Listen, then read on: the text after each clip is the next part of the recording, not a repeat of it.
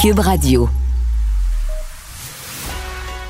Il manie l'idée, la réflexion, la persuasion, le silence.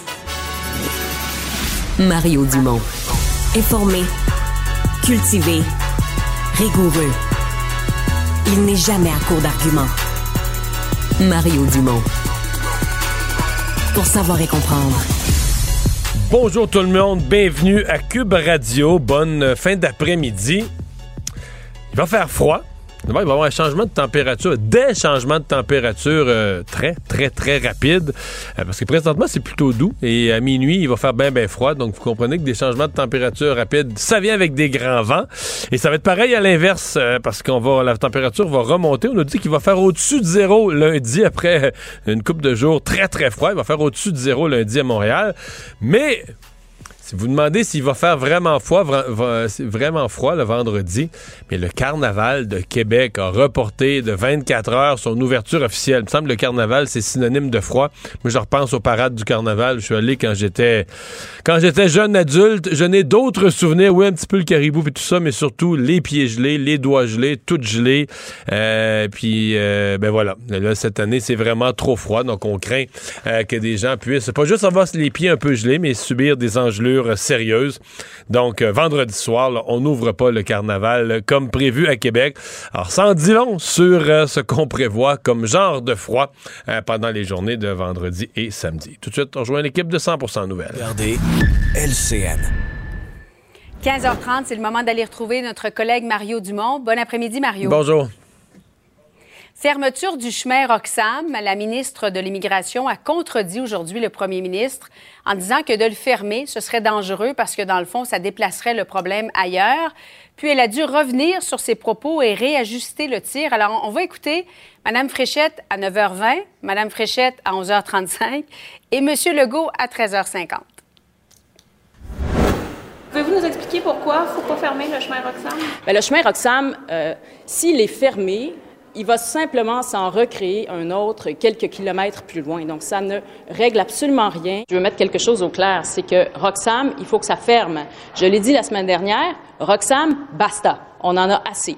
Christine euh, Fréchette a fait un nouveau point de presse pour expliquer clairement qu'on souhaite la fermeture du chemin Roxham. Donc, euh, comme on l'a toujours dit.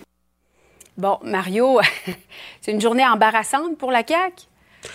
Ben, c'est des débuts en politique pour Mme Fréchette. Puis. Ouais. C'est parce que c'est la politique, c'est pas le monde universitaire. Là, hein. Parce qu'on comprend ce qu'elle veut dire. Quand on dit fermer le chemin Roxham, pour les gens qui s'y connaissent, qui veulent être rigoureux, la façon de le refermer, c'est en renégociant avec les Américains. Là. Pas. Euh, tu comprends? On joue sur les mots. là. Parce que fermer, si fermer, c'est de mettre une barrière de métal, là c'est sûr qu'elle a raison. Le monde va aller passer à côté, va passer. quand on dit fermé, c'est pas fermé au sens de mettre une petite barre.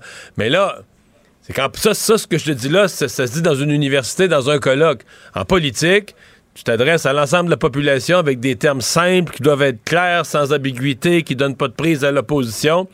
Fait que si tu t'es habitué à utiliser l'expression fermé, ben tu rejoues plus avec l'expression fermée. Tu t'en tiens à l'expression fermer le chemin Roxham, même si on sait que dans les faits, tous ceux qui utilisent l'expression, ah, peut-être qu'il y en a qui sont comme Trump qui pensent qu'on va construire un mur, mais sinon, on comprend mm. que fermer le chemin, c'est pas juste le pas juste le barrer par une petite corde ou une petite barrière.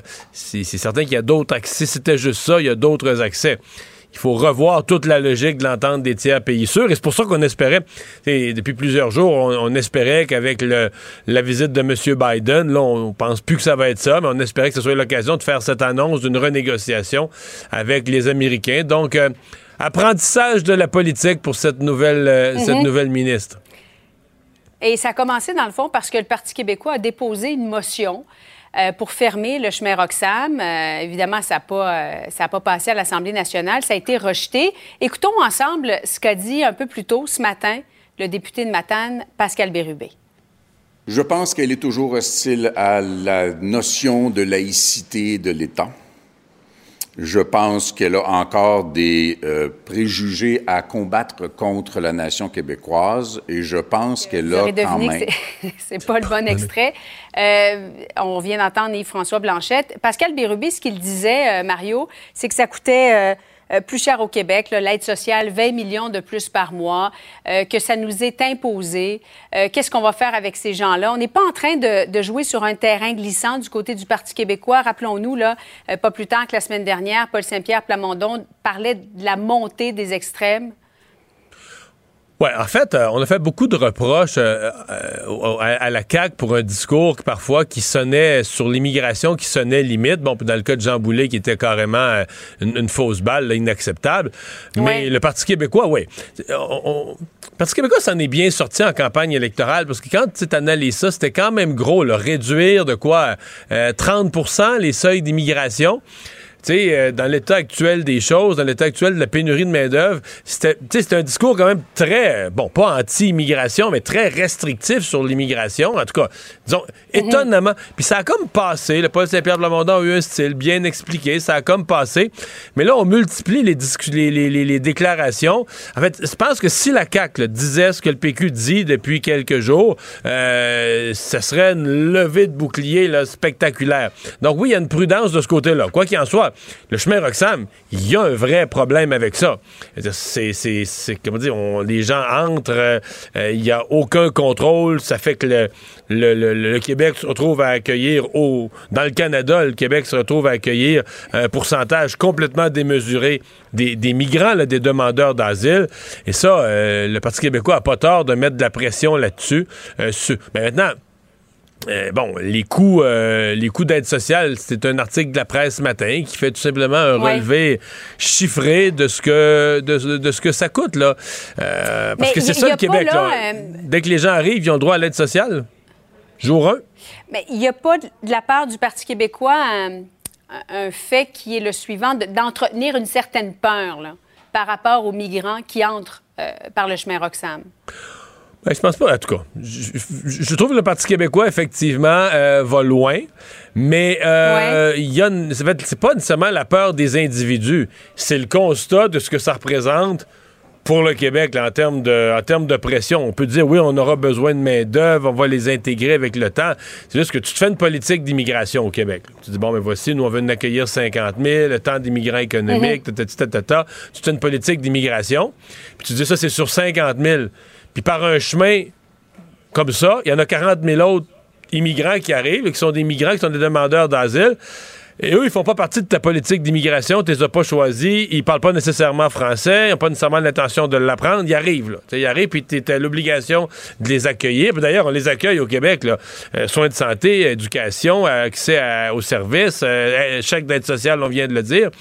Donc, euh, c'est là, je pense, qu'il y a un débat qui est, euh, qui est réel. Et c'est pas un hasard si, autant à, la CAQ qu'au Parti québécois, on demande au gouvernement fédéral, regarde, il faut, il faut s'occuper de cette affaire-là.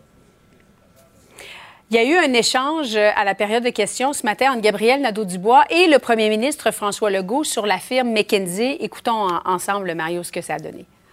Les Québécois, les Québécoises ont droit de connaître l'influence des firmes comme McKinsey sur leurs élus et sur leurs institutions publiques. Est-ce qu'il va y avoir ici, au Québec, une enquête parlementaire sur McKinsey, oui ou non?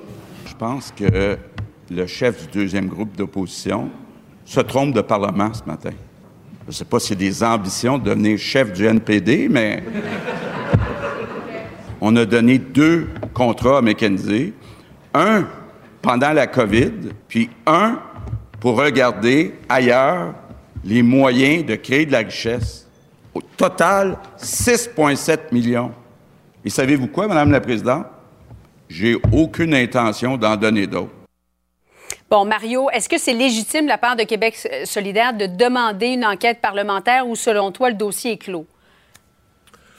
Ben, un matin, ça. Ben, D'abord, c'était légitime. C'était légitime. Le Québec solidaire fait son mhm. travail. Puis d'ailleurs, on le savait pas. Ce que François Legault a dit, il l'a révélé en chambre après des questions de l'opposition.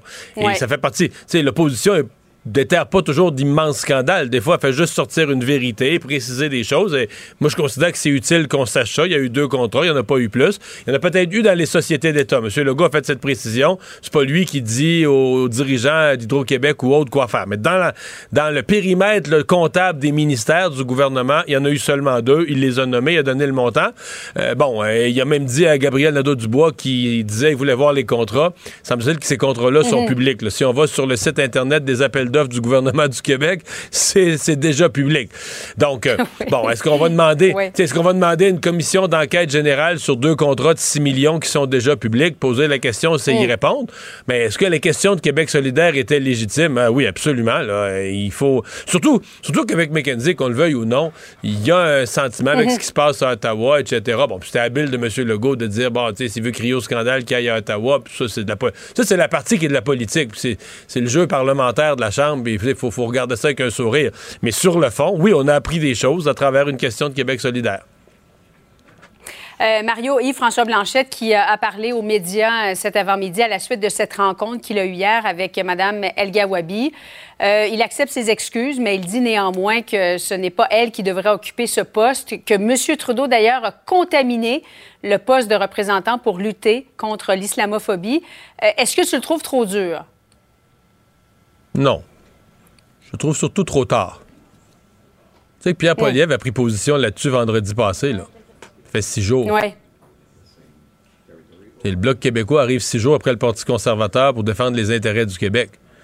C'est aussi ça, là. Donc, moi, tout ben, On a vraiment commencé à en parler lundi, quand même. Ouais, mais Pierre Poliev l'avait déjà tranché. Tu vois, avant qu'on commence au Québec à en parler, Pierre Poliev avait déjà dit non. Mais, mais la nomination, c'était jeudi en fin de journée. Mais, mais le point, c'est mm-hmm. que moi, je, je j'ai pas accroché. C'est peut-être moi, là, mais cette rencontre-là. D'ailleurs, d'ailleurs aujourd'hui, dans son point de presse, il a pas parlé de la rencontre. Il a pas dit, il s'est dit telle chose à la rencontre. C'est comme si son idée était faite et que tu dis pourquoi la rencontre? À part que de retarder le fait qu'il a pris position le dernier après tout le monde. Euh, il l'a rencontré hier. Ça a, surtout, ça a surtout été utile pour, pour elle, pour Mme El Gawabi. Ça lui a donné son, son point de presse là, pour, pour s'excuser. Mm-hmm. euh, je sais pas. Je, Donc aujourd'hui, il a finalement pris position. Il a dit la même chose que les autres, à peu de choses près. Puis surtout s'il pense que c'est pas utile de créer, ben moi je suis d'accord avec lui là, mais que c'est pas utile même de créer un poste. C'est moi la lutte au racisme, oui, mais de découper le racisme, lutte à l'islamophobie, lutte à l'antisémitisme, lutte au racisme contre les noirs. Moi si tu luttes contre le racisme, tu luttes contre le racisme. Après ça, dans ton action, tu peux cibler des groupes ou des cas particuliers ou quand, y a, quand tu sens qu'il y a une augmentation des actes de vandalisme contre des monuments d'un groupe, tu peux avoir une action, mais tu luttes contre le racisme en général. Donc, je suis pas très sympathique, moi, l'idée de découper chacune des communautés des sortes de racisme. Mais à partir du moment où c'est ça sa pensée, lui aussi, pourquoi il avait besoin de la rencontre. C'est toute l'affaire d'étirer, d'étirer, d'étirer, d'avoir cette rencontre, finalement, ce matin, d'être le dernier à parler. Soit dit en passant, Julie, au moment, à l'heure où François Blanchette parlait, François à, Ottawa, François Legault à Québec disait bon ben garde, c'est un dossier clos, là, on va vivre avec. Frère, euh, Justin Trudeau a pris sa décision, ça va être son problème, il va vivre avec, il va s'arranger avec. Donc M. Legault semblait dire ben, dossier clos. Puis, François Blanchette est à l'étape de prendre pour la première fois position. Je trouve qu'il arrive en retard un petit peu. Mario, merci beaucoup. Bon après-midi à toi. Au revoir. Savoir et comprendre l'actualité. Alexandre Morand-Villouellette. Alors, Alexandre, dans les nouvelles, eh bien, euh, le directeur de la santé publique qui a fait une annonce. Écoute, on s'y attendait. Plusieurs experts avaient déjà dit que c'est la direction dans laquelle on irait naturellement. Mais c'est fini, là, donc, les cliniques de vaccination, campagne de vaccination pour tous. Oui, pour tous. Pour l'instant, c'est terminé, même si une dose de rappel peut toujours être administrée à n'importe qui en voudrait, Mario. C'est important de le rappeler. C'est ce qu'on a précisé aujourd'hui dans ce point de presse du directeur national de santé publique, Luc Boileau faisait un petit moment qu'on l'avait pas vu. Et là, en ce début d'année 2023, il, est, euh, il a fait le point sur euh, la santé des Québécois, mais particulièrement la propagation des virus respiratoires. On se souviendra qu'avant le temps des fêtes, Mario, ça a frappé et ça a frappé dur. La première bonne nouvelle, c'est qu'une baisse importante de ces virus respiratoires. Mais, finalement, je pense que la conclusion, les experts le diront mieux que moi, mais c'est à première vue, c'est que tout a frappé plus tôt. Là. Exact. C'est la saison, donc ça nous a inquiété beaucoup à l'automne. on se disait, est-ce que ça va être de pire en pire? Mais finalement, ça aurait été une saison plus hâtive qu'une saison épouvantable. quand on était dans le pic, on s'inquiétait que ça monte encore plus Parce haut. Parce qu'on se disait, on est juste rendu au mois de novembre. voilà, mais on était déjà un peu au sommet, dans le fond, de tout ça. Pour ce qui est des vaccins COVID-19, c'est terminé pour le grand public. Là, vous pouvez aller en chercher quand même, mais c'est, somme toute, terminé. Ce qu'on veut faire, c'est que on veut donner des, se concentrer la campagne de vaccination sur les Québécois et les Québécoises qui ont jamais été exposés au virus de COVID-19. Il en reste, je sais pas c'est qui, sincèrement. Moi, j'en connais trois. Ouais, tu connais trois personnes. Je connais trois personnes, qui ouais, ouais, ont jamais eu la COVID-19, mais ces gens-là sont visés par la dose de rappel. Parce que ce qu'on expliquait aujourd'hui, durant ce point de presse, auquel participait la docteure Caroline Quashtan, qui, elle, justement, expliquait que si vous avez été exposé au cocktail, l'espèce de duo vaccin et avoir eu la COVID-19. Mais ça, c'est la grande majorité. À mon avis, ça, c'est presque les trois quarts des gens, là. Oui, mais moi-même, ça fait longtemps que je suis pas allé chercher une dose de rappel. J'ai eu la COVID-19 en fin d'année. Puis moi, quand tu parles de Dr. Weiss, il dit, mettons, trois doses. Le, cas de bois bien des gens, là, trois doses de la COVID, deux doses de la COVID, trois doses de la COVID ou quatre doses de la COVID. Là, et, pour bien des gens. Et des fois, plus de COVID aussi. Ah oui, des, fois, des fois, trois doses et deux fois. Moi, j'ai trois doses de COVID. Marie. Trois doses de COVID. Ben, c'est ça. C'est rendu là tu commences à être, surtout si tu es une personne en bonne santé, tu commences à être protégé sérieusement. Donc, euh, le vaccin, le rappel, peut-être plus nécessaire. C'est moins nécessaire. On dit quand même, si vous voulez aller, aller, chercher les gens qui ont plus de 60 ans, qui sont immunodéprimés, qui vivent avec une maladie chronique, si vous voulez aller chercher une dose additionnelle, c'est aux six mois que vous pourrez aller euh, la récupérer. Donc, il y a des cas de figure, il y a des gens qui sont encore vulnérables. Ces gens-là se connaissent et on s'attend à ce qu'ils prennent justement la décision d'aller se faire protéger d'aller se faire vacciner. On dit qu'on va continuer aussi là, à surveiller la situation en vue de l'automne prochain. Parce que ce qu'on pense, c'est qu'il pourrait y avoir une vaccination saisonnière, mais pour l'instant, c'est pas discuté, c'est pas dans les cartons. Mais je pense que ça va faire partie de la discussion générale sur la vaccination pour la grippe. Est-ce qu'on inclut la COVID dans le même vaccin ou deux vaccins en même temps? Mais j'ai l'impression que c'est, il y a déjà dans notre santé publique une réflexion annuelle sur la vaccination automnale pour la grippe.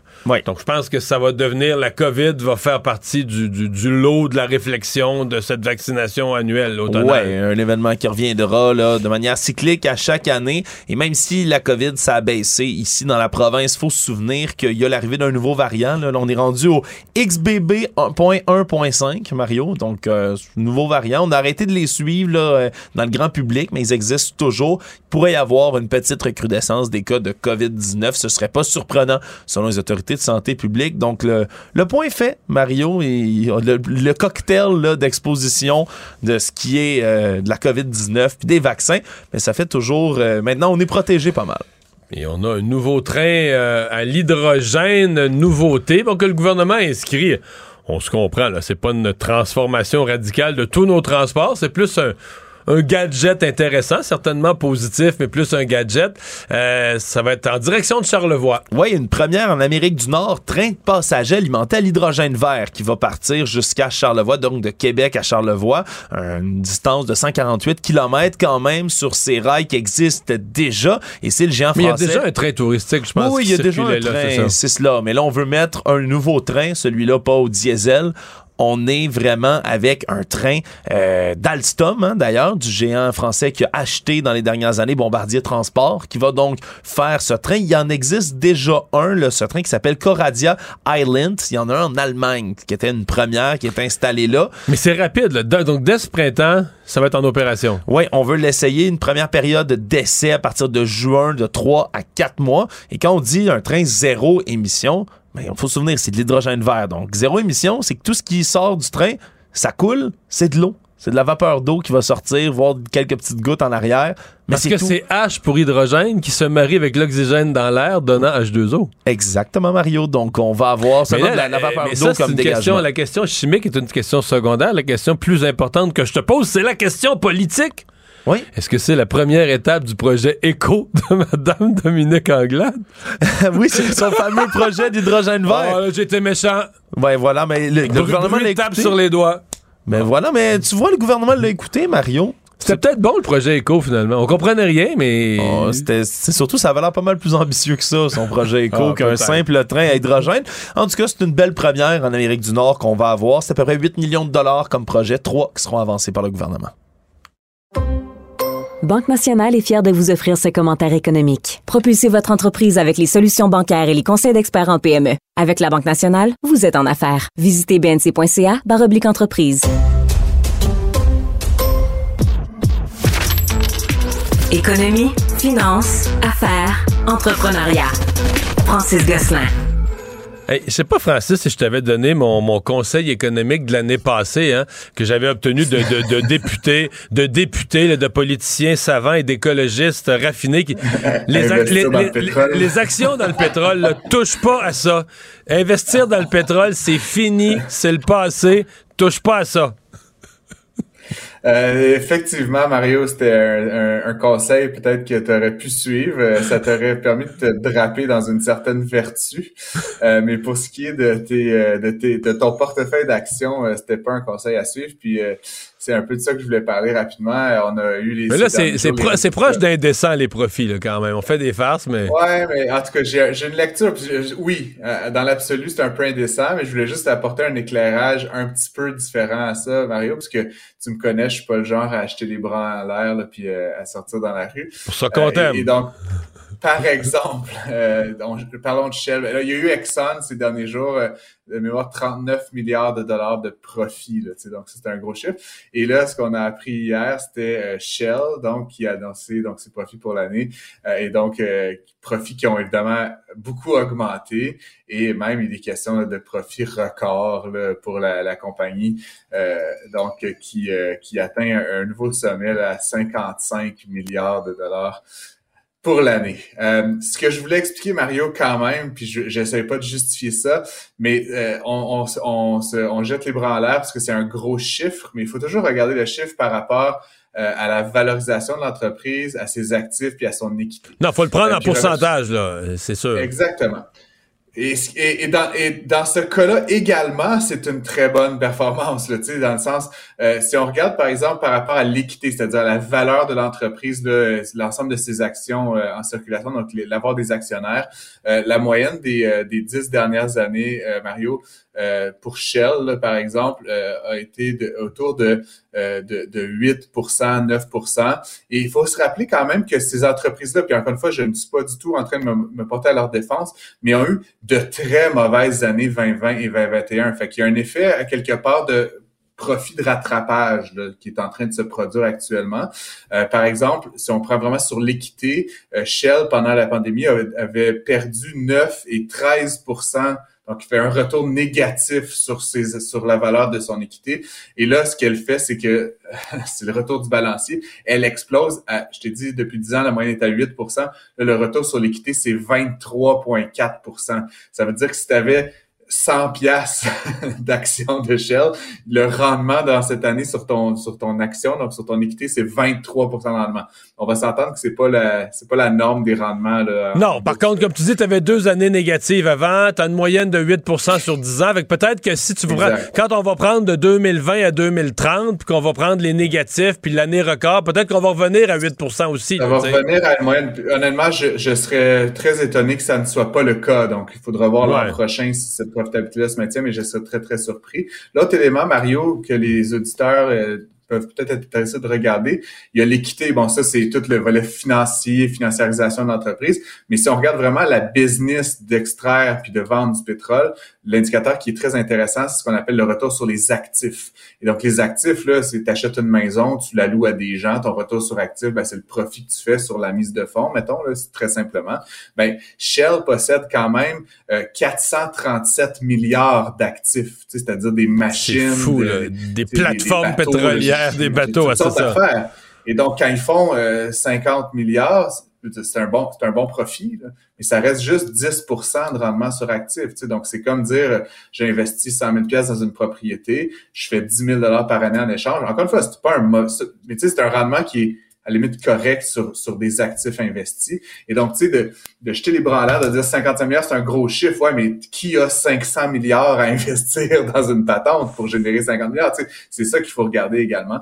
Euh, et donc, euh, donc c'était juste, encore une fois, apporter un éclairage. Je trouve ça un peu indécent, moi aussi, personnellement. Ça a appelé là, partout dans le monde à des toutes sortes de, de, de, de mouvements là, pour la, la, taxation des surprofits. Puis, encore une fois, je trouve ça toujours un petit peu ça. Mais c'est parce que, si, on met, si on met une taxation des surprofits, là, Mais là, je veux dire, il va peut-être falloir mettre aussi une, compensation ou un remboursement ben, des, années pour perte. Parce que l'année 2020, quand le baril de pétrole est descendu à 20 il y a personne qui braillait pour les pétrolières, mais tout à coup, ils mangeaient leur bol. Au conseil d'administration, tout ça, ils se disaient, OK, ça va durer combien de temps? Tu sais, ils, étaient, ils perdaient de l'argent.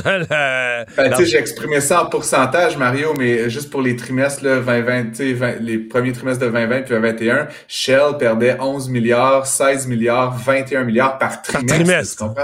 Tu comprends? je veux dire, encore une fois, c'est terrible de voir des entreprises qui font tant d'argent, mais ils en ont perdu quasiment tant. Puis comme tu le dis, est-ce que le gouvernement allait leur faire un chèque pour euh, euh sur perte cette année-là? Tu sais, je pense pas que ça passerait très bien au conseil de dire on va faire des chèques aux pétrolières euh, quand leurs affaires vont moins bien, on va faire des bail-outs. Tu sais, fait, à quelque part, euh, c'est toujours compliqué de, de cette notion de surprofit, surtout quand elle est mise en lien avec des années qui ont été plus difficiles euh, plus récemment. En tout cas, je voulais juste mettre ça en contexte, Mario. J'ai lu beaucoup d'affaires là-dessus ces derniers jours. je trouvais que c'était, on obsédait beaucoup sur le chiffre, mais on regardait pas ce chiffre-là par rapport à ce qui était investi euh, par l'entreprise.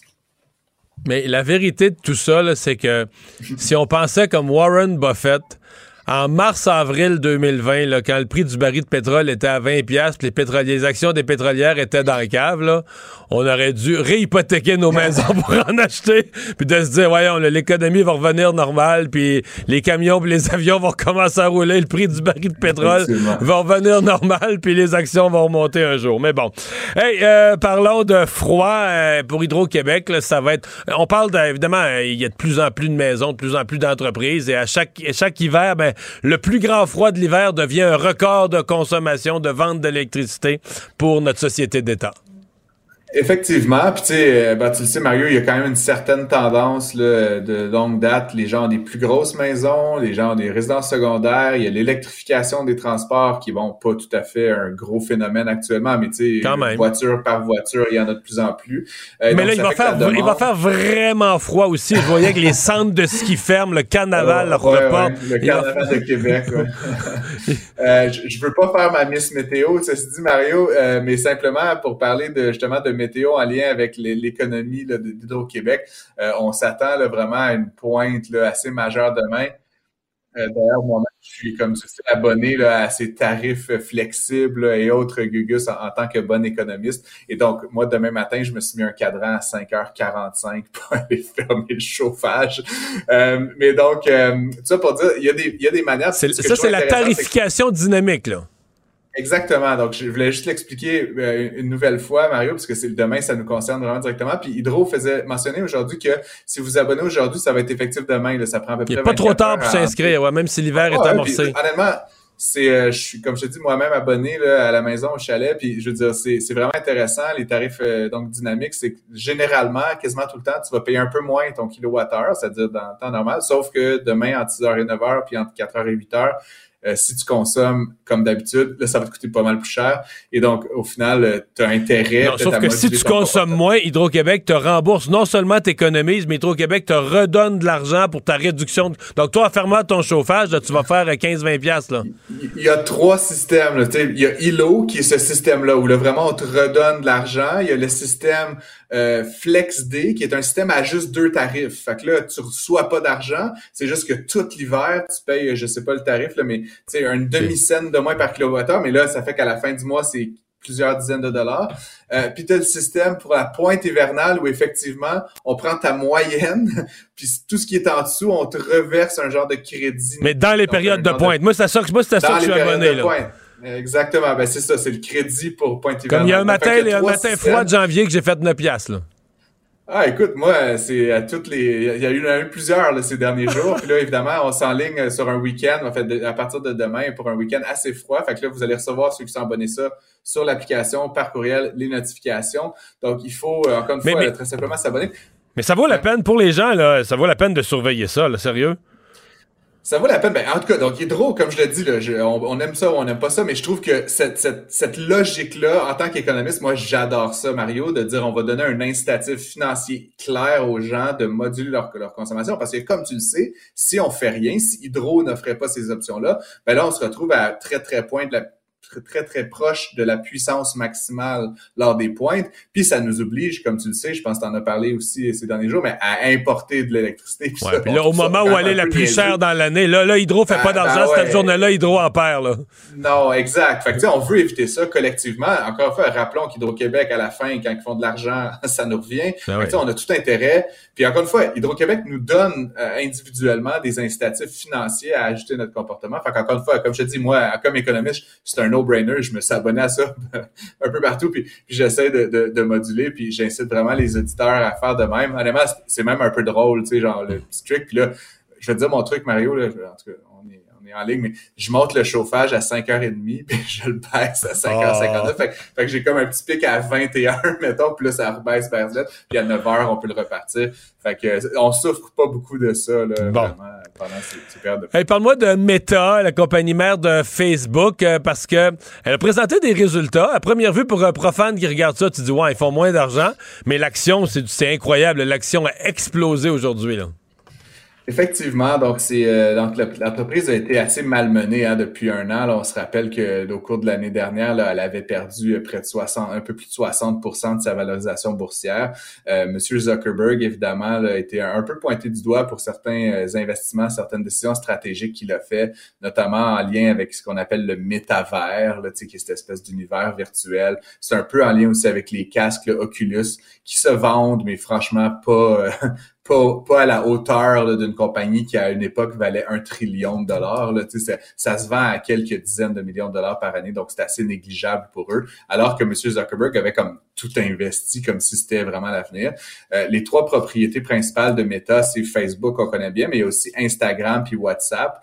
Euh, puis ce qui est en train de se passer, si on met le métavers de côté, c'est qu'il y a des nouveaux joueurs. TikTok en est un très important qui est vraiment en train de capturer là, surtout les jeunes et donc le marché publicitaire. Et donc, euh, Facebook, ce qu'on a appris aujourd'hui, a, vécu une baisse de revenus. Donc ça, c'est ça pas arriver souvent dans son histoire. Pas une baisse de profit, là, une baisse de revenus. Ils rentrent moins d'argent carrément dans la compagnie. Là. Exactement.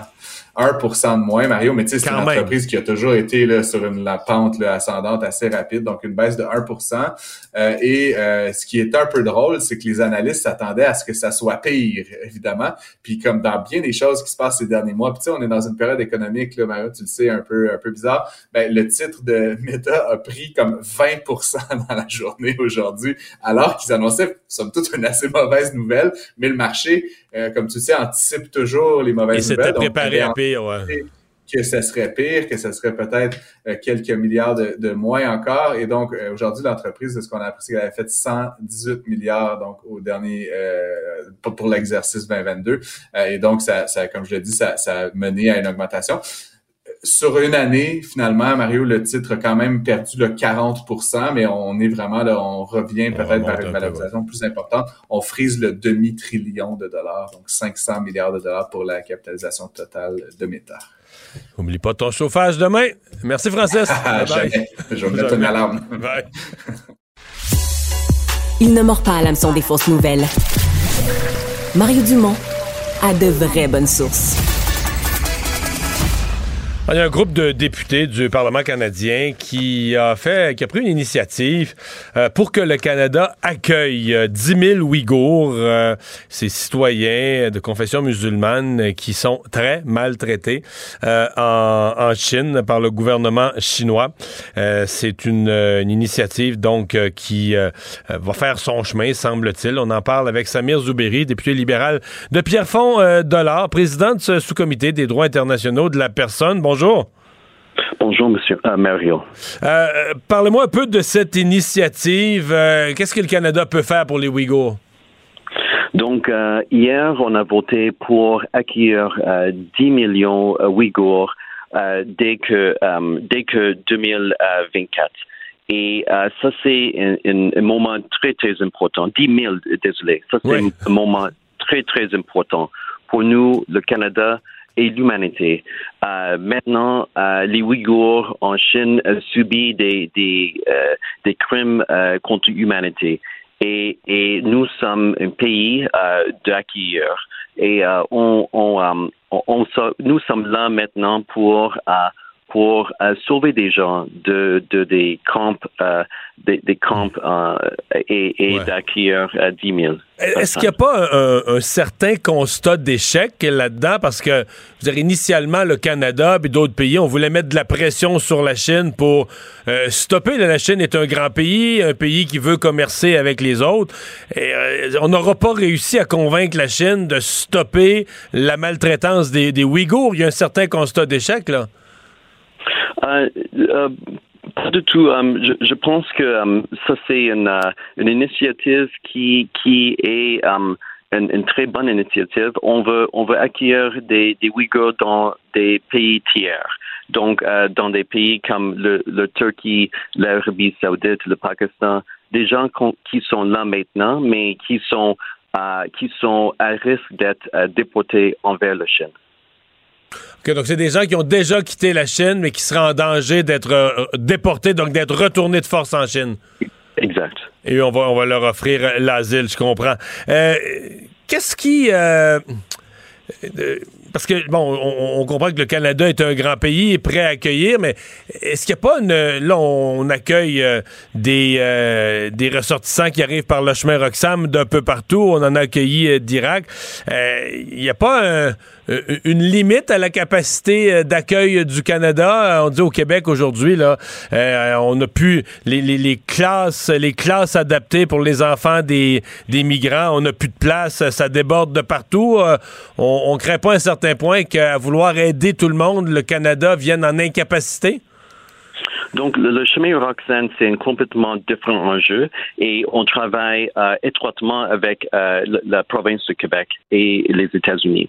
Donc, euh, mais, mais, mais ça, c'est un, un, enjeu tellement différent que, que le cas des Ouïghours et c'est 10 000 personnes qu'on qu'on veut accueillir dès que 2024. Euh, mais, mais juste pour dire que um, euh, le chemin Roxanne, on travaille avec le Québec pour régler cette situation. Mhm. Ben, et, aussi, aussi c'est important pour nous comme, province et pays euh, d'avoir des, euh, immigrants et des personnes qui travaillent ici. Euh, maintenant, il y a un manquement des, des, employés dans nos entreprises, dans, notre société, et ça va être difficile pour nous de, payer les, de, de, soutenir les programmes sociaux dans le futur si on n'avait pas des personnes qui euh, travaillent ici au Québec et au Canada. On comprend bien. Merci beaucoup d'avoir été avec nous. Au revoir. Merci, Myriam. député Sabir Zouberi, euh, député qui fait partie de ce sous-comité des droits internationaux qui a proposé euh, l'accueil de 10 000 Ouïghours par le Canada. Mario Dumont. Probablement capable de vous battre à n'importe quel jeu de société tout en débattant des enjeux de société. L'exercice lui-même Mario Dumont. va faire sortir plus de vérité sur ce qui s'est véritablement passé à ce moment-là. Gérez donc ça, s'il vous plaît. Isabelle Maréchal. c'est parce qu'à un moment donné, si on paye pas tout de suite, on va payer tout à l'heure. La rencontre, Maréchal Dumont. Bonjour Isabelle. Bonjour Mario. Et tu veux me parler aujourd'hui de fraude. C'est un fléau. Évidemment, il y a des des groupes de population, euh, les gens plus âgés sur les fraudes en ligne qui sont particulièrement vulnérables. Effectivement, je vais parler des fraudes numériques parce qu'on dit que ça va être une des plus grandes menaces pour le consommateur en 2023, ce qui n'est pas rien. Oui, parce que quand on regarde 2020, 2021, 2022, on se dit c'est 2023 qui va être bien pire. C'est quoi, là? Euh, exactement. Et puis, il y avait des cas dernièrement euh, dans le Journal de Montréal qui étaient assez probants puis qui montraient que parfois, c'est peut-être c'est peut-être très facile de se faire de se faire arnaquer, mais qu'il faut nous comme consommateurs faire nos devoirs. Tu on dit souvent quand c'est trop beau pour être vrai, je pense c'est pas vrai. Mais des fois, c'est difficile de départager le vrai du faux. C'est sûr que il y a des espèces de cadres à respecter, à mon avis. Tu aller sur des sites il y a beaucoup de. Il y a l'histoire de, de, cette famille qui est allée en voyage, en fait, qui espérait aller en voyage, qui avait acheté ses billets d'avion via un site. Tu sais, les, tous les sites, il y en a tellement, là, il y en a ah, Pour les ventes de billets d'avion, il y en a. Ah, euh, écoute, c'est devenu tellement, tellement incroyable. Parce qu'il y a des sites, là, par exemple, ils ont leur siège social en Croatie, tout partout. C'est pas nécessairement des fraudeurs Mais si arrive la moindre petite affaire, tu n'auras pas de service à la clientèle, tu ne pourras pas parler à personne. Non. euh, Déjà que tu peux pas parler à quelqu'un, Oui, mais même avec des compagnies qui ont tout, pignon là, sur rue et qui sont respectables, c'est que là, tu, tu, tu te fragilises beaucoup. Cette famille-là, écoute, ils partaient avec leur bébé, il manquait juste le passeport du bébé, euh, puis ils se sont, ils sont rendus compte qu'il n'y avait pas de billet d'avion, ça n'existait pas. ils n'ont pas perdu d'argent parce que comptes ils ont été remboursés financièrement, Voilà, mais les ça. dates qu'ils avaient réservées pour un voyage, ben, il n'y avait plus de billets d'avion. Non, fait que là, ça a toute une série d'impacts. Tu sais, de- tu prends tes vagues de conséquences, tu prends tes vacances, tu planifies la joie, tu sais, l'espèce de dire, oh mon Dieu, on a tellement Mais moi, besoin je de regardais, partir. écoute, moi, je, je- vis, là, Isabelle, elle rêvait des voyages, à faire semblant de les organiser, les planifier. T'es comme Puis- moi, Puis j'avais jamais, j'avais jamais vu le site qu'ils ont utilisé. Moi, je le là, connais pas. Je l'ai jamais vu. Je me Non. dis, écoute, je sais pas comment ils sont tombés sur un de, de maker, de, de maker, de flight makers. Exactement. Ça s'appelle The Flight Makers. J'avais jamais vu ça. Moi non plus. Et pourtant, moi, ça m'arrive encore quand même de faire des demandes. tu sais. D'abord, premièrement, si vous voulez un truc là pour les billets d'avion, tu dois le savoir. Tu fais ça en fenêtre privée, hein, parce que tu sais que si tu fais plusieurs, de- tu savais ça, Mario? Faut que tu ailles sur une, euh, quand tu vas sur la navigation de ton de ton ordinateur dans Ah, la parce que barre, sinon- tu te mets en navigation privée comme ça, parce que dès que tu fais une demande de billet d'avion, t'as jamais remarqué que soudainement, quand tu veux, là, tu vas sur Expedia pour pas le nommer, tu fais une, tu regardes, tu magasines, hein, puis là tu dis tiens ça, ça m'intéresse. Là tu commences à rentrer des informations de date, de passagers, de- puis là tu vois soudainement quand tu fais comme, t'avances un peu dans ta réservation, tu dis oh, ok t'es sur le bord de bouquet, puis soudainement c'est plus le même prix. Ah votre voyage vient d'augmenter de 350 dollars. Ça c'est parce que il y a comme des, un processus qui fait qu'ils augmentent la surenchère. Si tu fais en navigation privée, ils savent pas que tu es en train de faire une recherche. Fait que donc, c'est pas influencé. Ils vont pas euh, te prendre un peu en... en tu sais, t'es comme un peu pris en souricière parce que là, tu veux booker ton voyage, puis là, le prix vient d'augmenter. Tu comprends ce que je veux dire? Mais moi, ouais, mais non, je Moi, je pas fais ça. tout en navigation privée. C'est pas fou. C'est connu. C'est brillant. Et après, je te remercie. Et après, euh, je vais sur le vrai. Et là, je compare. Parce que le temps qu'on. m'a- Tu sais, surtout pour les magasineux de voyage comme nous. Moi, c'est long. Parce que je cherche vraiment le meilleur prix. Puis. euh, c'est pas, ah, je dois absolument, à, à moins d'être obligé de partir demain pour une urgence où là, en général, t'as pas le, le Mais ça, meilleur. tu commences avec Google Flight. Là, tu commences avec Google Flight. Qui te En donne naviga- toutes les options, Oui, mais va en ça. navigation privée, je te le recommande fortement. Puis là, tu vois toutes les options. Et de Flight Makers, euh, sincèrement, ce n'était pas Mais non, un pour revenir à la fraude générale. après, oui, voilà. fait que ça, c'était une aparté, euh, truc. Une euh, parenthèse on fera une chronique, truc voyage éventuellement. Il y avait aussi cette famille là, qui est allée sur Airbnb et qui, rendue sur place à la Barbade, s'est rendu compte que, de ce que je comprends de l'histoire, c'est comme, c'était comme un faux compte. En tout cas, l'autre n'existait pas, la maison semblait pas exister et même le service à la clientèle d'Airbnb n'existait pas non plus parce que ça a été extrêmement compliqué pour eux d'avoir un suivi. Et ce que je comprends, c'est que si ça n'avait pas été l'intervention du Journal de Montréal, il y a personne qui aurait rappelé.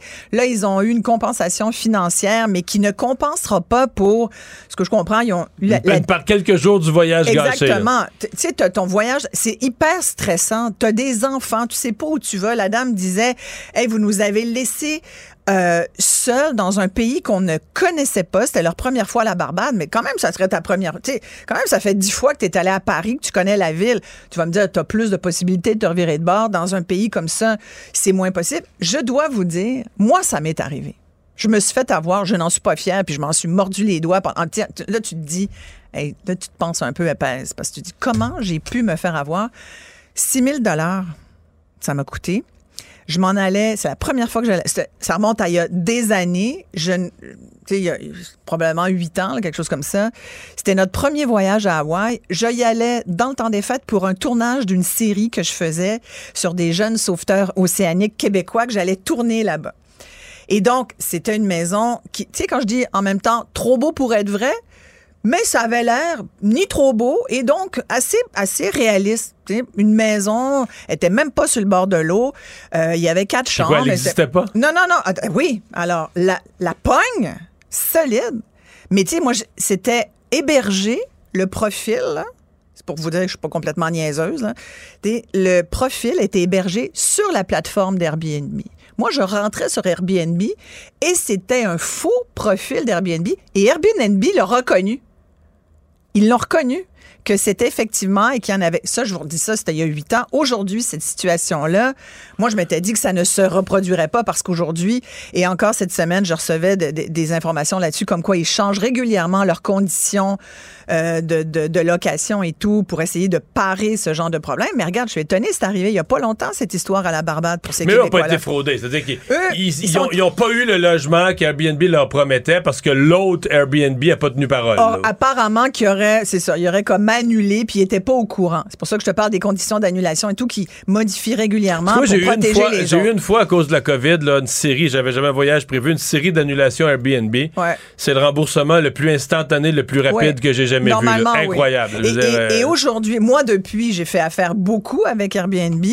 Puis sincèrement, mais il faut quand même se méfier. Il faut quand même se méfier. Il faut poser beaucoup de questions. Mais parce que tu dis ça, c'est tannant se méfier. Mais là, on est rendu. Mais là, on n'a pas le choix. On n'a pas le choix. Tu te fais avoir. Tu sais, je parlais avec Alexandre, là, euh, collègue de cette émission, qui me racontait que pas plus tard qu'hier, ça fait pendant frauder sa carte Pendant l'émission, oui, c'est ça, sa carte de crédit. Il y avait des achats qui se faisaient. Mais moi, je me fais frauder mes cartes de crédit. Probablement, peut-être j'exagère un peu, mais je te dirais quasiment une fois par année. Là. OK, c'est arrivé deux fois dans ma vie, mais il y a une fois, là, une journée, il y a une série d'achats qui est en train de se faire au Brésil. Ah oui, non, mais il faut que tu te méfies. Ah, ouais. Peut-être pas une fois par année, mais il faut déjà beaucoup de cartes de crédit. J'essaie de réduire. Mais elles sont pas toutes pleines. C'est ça qui est important. et je paye le solde à la fin de chaque mois, tu comprends? quand même un peu. Mais il faut se méfier. Et, quand tu regardes. Moi, sincèrement, j'ai essayé de, d'amener ça plus loin. J'ai fait une réclamation à la police. J'ai voulu pousser l'exercice et les policiers nous ont dit les fraudes numériques, les fraudes Internet, puis ça, c'était il y a huit ans, cette réponse-là. Il n'y a rien qu'on peut faire. Écoute, moi, D'abord, il n'y a pas de juridiction. Là. Souvent, non, il va y avoir un serveur dans un pays qui fait un relais dans un serveur dans un autre pays, qui fait un relais au pays où, les voleurs sont vraiment. Et là, j'ai encore un bon truc. C'est que moi, à l'époque, j'avais déjà eu une expérience de location, plusieurs expériences de location de maison en Europe. Puis c'est très courant en Europe de faire des virements bancaires. Tu sais, c'est comme en Europe, en France, par exemple, tu fais encore des chèques. Les gens, ils vont te dire, ben, vous me payez par chèque. Mais ici, des chèques, écoute, sincèrement, tu me dis, je vais te faire un chèque. Hey boy, T'as encore des chèques. C'est comme le fax, mettons. T'as-tu un chéquier, toi? Comme, ben, je dois avoir encore ça, mais. Mais on est assez crédit ici, hein, en Amérique du Nord. Mais en France, ben, maintenant, maintenant, l'équivalent, c'est un transfert Interac. Voilà. Comme pour payer, le déneigement, payer des patentes comme ça, c'est le virement Interac, pas un chèque. Là. Exactement. Euh, mais en France, à l'époque, en tout cas, euh, j'avais cette expérience. Puis encore maintenant, j'ai loué une maison, une petite maison en France l'année dernière. J'ai fait un virement au ah, propriétaire. Mais ça, les virements bancaires, je fais plus jamais ça. Moi. Jamais. Mais tu vois, je, je, dis ça, puis en même temps, ben, bon. C'est l'affaire la plus risquée, ça. Oui, c'est quand même risqué. Mais c'est vrai, en même temps, je te dis ça. J'ai fait un ferment bancaire l'année dernière. Mais je connaissais la, personne. moi, je ferais plus jamais ça. Mais là, je l'ai déjà fait, puis je le ferai plus jamais. Le truc à, dire aux gens, c'est faites un paiement par carte de crédit parce qu'il y a au moins une sécurité via votre compagnie de carte de crédit. Parce que sinon, c'est... Qui, eux, quand c'est une fraude en général, les cartes de crédit, ils honorent... Ben, ils remboursent. Là. on l'a vu dernièrement dans les nouvelles. des fois, il faut passer par les journalistes, mais, mais où ça peut être long mais ils finissent euh, quand la cause, tu sais, quand t'es de bonne foi, puis qu'ils font une enquête, puis qu'à un moment donné, t'as rien à un client de long, c'est un client de longue date, d'une carte de crédit Exactement. que t'as jamais, tu sais, si tu le fais tous les mois, si tu demandes un remboursement, mais tu sais, si t'arrives une fois au bout de 13 ans que t'es client, la probabilité, c'est qu'ils vont, tu vas, euh, tu vas t'en sortir. Exactement. Mais donc, faut y faire hyper attention parce que c'est extrêmement stressant. Puis tu sais, je sortais de, il y, a beaucoup de choses à, à surveiller en termes de fraude numérique en 2023. Puis là, on vient d'en nommer quelques-unes des faux sites de billets d'avion, euh, des faux comptes Airbnb. Euh, mais tu sais, on a vu dernièrement mais c'est aussi, tout ce qu'on t'envoie, là, des gens qui ah! t'envoient. Mais ça, quand on t'envoie quelque chose... d'Afrique, là, tu sais, c'est... c'est effacé, C'est un héritage. Et surtout pas Les appels, les appels que tu reçois mais là, maintenant, c'est des appels de menaces. La GRC de court après, l'Agence du revenu de court après. Ou des fois, il n'y a personne au bout de la ligne, et puis éventuellement, ça te parle en chinois et en mandarin ou en... et, et c'est des tentatives pour te, te t'hameçonner. C'est ce qu'on appelle le phishing. Et je m'étais fait expliquer par un spécialiste en cybersécurité, quand on ne reconnaît pas le numéro, là, idéalement, vaut mieux pas répondre parce que c'est quelques secondes seulement pour qu'il s'accroche à ton numéro de téléphone et, et, c'est des c'est une voie pour transiter toutes sortes d'informations. Surtout qu'aujourd'hui, tu sais, moi, sur mon, sur mon téléphone, j'ai mon wallet, toutes mes cartes de crédit. Non, moi, sur mon téléphone, j'ai ma vie, là. Écoute, c'est mon ordinateur portatif. Je fais tout là-dessus, moi. Moi, je perds mon téléphone. euh, Mais en tu sais, fait, c'est même plus sécuritaire pour certaines transactions parce que c'est ton, c'est ton, ton, ton empreinte digitale. Mais moi, je trouve ça magnifique. Moi, c'est moi, c'est ma figure. Moi, c'est toute euh, identification euh, visuelle. Sinon, j'ai un mot de passe extrêmement compliqué qui n'est pas 1, 2, 3 ABC. Là, tu sais, les fameux. Tu sais que la plupart des gens mettent encore des mots de passe comme ça. Fait que des fois, c'est pas de notre faute. Mais des fois, c'est de notre faute parce qu'on n'est pas assez vigilant, on n'est pas assez connaissant. C'est-à-dire qu'il faut faire nos devoirs, il faut vraiment euh, euh, ben, il faut, il faut changer ses mots de passe régulièrement. Il faut un petit peu s'y connaître aussi, pas forcément devenir un, technicien en informatique, mais il y a des choses qui sont de base. Dites-vous, autant c'était important au 20e siècle de connaître l'alphabet, ça l'est toujours, et de connaître les bonnes règles de français. Euh, mais aujourd'hui, le nouveau langage, c'est le langage Internet. Il faut être capable de manipuler les outils technologiques. Sinon, c'est eux qui vont te manipuler et ceux qui sont derrière, Mario. Donc, c'était bien. T'as dit que c'est important de bien connaître l'orthographe encore aujourd'hui. hein. Quand même, oui. Faudrait aller en discuter Ouais. avec des profs de secondaire 5. Merci, Ah, mon Isabelle. Dieu, oui, certainement. Merci, Mario. Mario Dumont. Sous ses airs sérieux, se cache un gars qui ne se prend pas au sérieux. Un adolescent de 17 ans poignardé. Une autre femme assassinée. Il est visé par des allégations d'inconduite sexuelle. Les formations politiques s'arrachent le vote des familles. Comment faire fructifier votre argent sans risque? Savoir et comprendre les plus récentes nouvelles qui nous touchent. Tout savoir en 24 minutes. Avec Alexandre Morin-Villouellette et Mario Dumont. En manchette dans cet épisode, le Bloc québécois réclame finalement la démission d'Amira El Gawabi. Une dose de rappel du vaccin COVID pour ceux qui n'ont jamais, jamais eu le virus. Le violeur de Tinder, un homme arrêté, aurait pu faire plus de victimes. La police les recherche. Et un train à l'hydrogène au Québec, une première en Amérique du Nord. Tout savoir en 24 minutes. Tout savoir en 24 minutes. Bienvenue à Tout savoir en 24 minutes. Bonjour Mario. Je suis extrêmement déçu. Extrêmement déçu? Mais on va en parler tantôt, mais ça, ça veut dire que c'est un train qui fait pas chou-chou. Il pourrait quand même faire chouchou, Mario, le train à l'hydrogène. Euh, nous, Bon, y, nous y reviendrons. On y reviendra, mais- mais je sais pas quel niveau de concentration je vais pouvoir avoir pour les autres nouvelles. là. Mais c'est sûr que tu verras pas le beau panache de fumée noire s'en échapper euh, comme un. Ça, tu rêves du train à charbon encore, hein, qui fait classique, la cheminée. Bref, aujourd'hui, Mario, dans les nouvelles, la saga qui a captivé euh, ben, le Québec, le Canada, durant la dernière semaine, euh, la saga autour d'Amira El Gawabi, cette euh, représentante fédérale de la lutte contre l'islamophobie, nommée la semaine dernière, qui est en pleine controverse depuis. Hier, on a eu une rencontre entre le chef du Bloc québécois, Yves-François Blanchet, et Madame El Gawabi. Ils se sont parlé et on se donnait du côté de Monsieur Yves-François Blanchet jusqu'à aujourd'hui pour réfléchir à cette rencontre. Et finalement, ce matin, on Est-ce qu'on sait si durant la nuit, il y avait le transcript, le mot à mot de la rencontre avait été noté par un greffier, puis durant la nuit, il le relisait? Il ou... l'a mis sous son oreiller pour mieux y penser. Écoute, Mario, l'histoire ne le dit pas et M. Blanchet non plus. Mais il, a, il y a réfléchi finalement aujourd'hui, ses décisions prises. Il réclame lui aussi la démission d'Amiral Gawabi. Tout ça évidemment après il que est la- pas le premier, là. Non, il y a la coalition Avenir Québec, ici le gouvernement du Québec qui a décidé de le faire. Parti On a également Parti, libéral, Parti libéral du Québec. Après certaines tergiversations, Ouais, oui. ouais, à peine, à peine. Le, le chef a été ferme. Après ça, ben. Québec solidaire, c'est non, abstenu. Québec solidaire s'est abstenu, mais à Ottawa, déjà, le Parti conservateur a pris position depuis six jours. Oui, ça fait un petit moment déjà que Pierre Poilievre, le leur Bloc chef, prend a position aujourd'hui. Oui, c'est un peu ça. mettons que je le formule bêtement, là, le Bloc est le dernier parti à prendre position. Ouais. Bon. C'est sûr que ça fait pas. Ça fait moins fort. Ça fait moins fort un peu pour Mais là, le, le Parti euh, je vais me taire, je vais me taire. T'allais tellement bien expliquer leur position, je vais te laisser aller, là. Ben écoute, il a dit que le poste est contaminé par Justin Trudeau depuis qu'il a effectué cette nomination-là en mettant quelqu'un là qui avait déjà dénoncé l'identité et les valeurs québécoises. Il dit qu'il a créé un amalgame entre la laïcité et l'islamophobie. Certes, c'est des choses qui sont soulevées déjà depuis plusieurs jours, me diras-tu, Oui. Mario?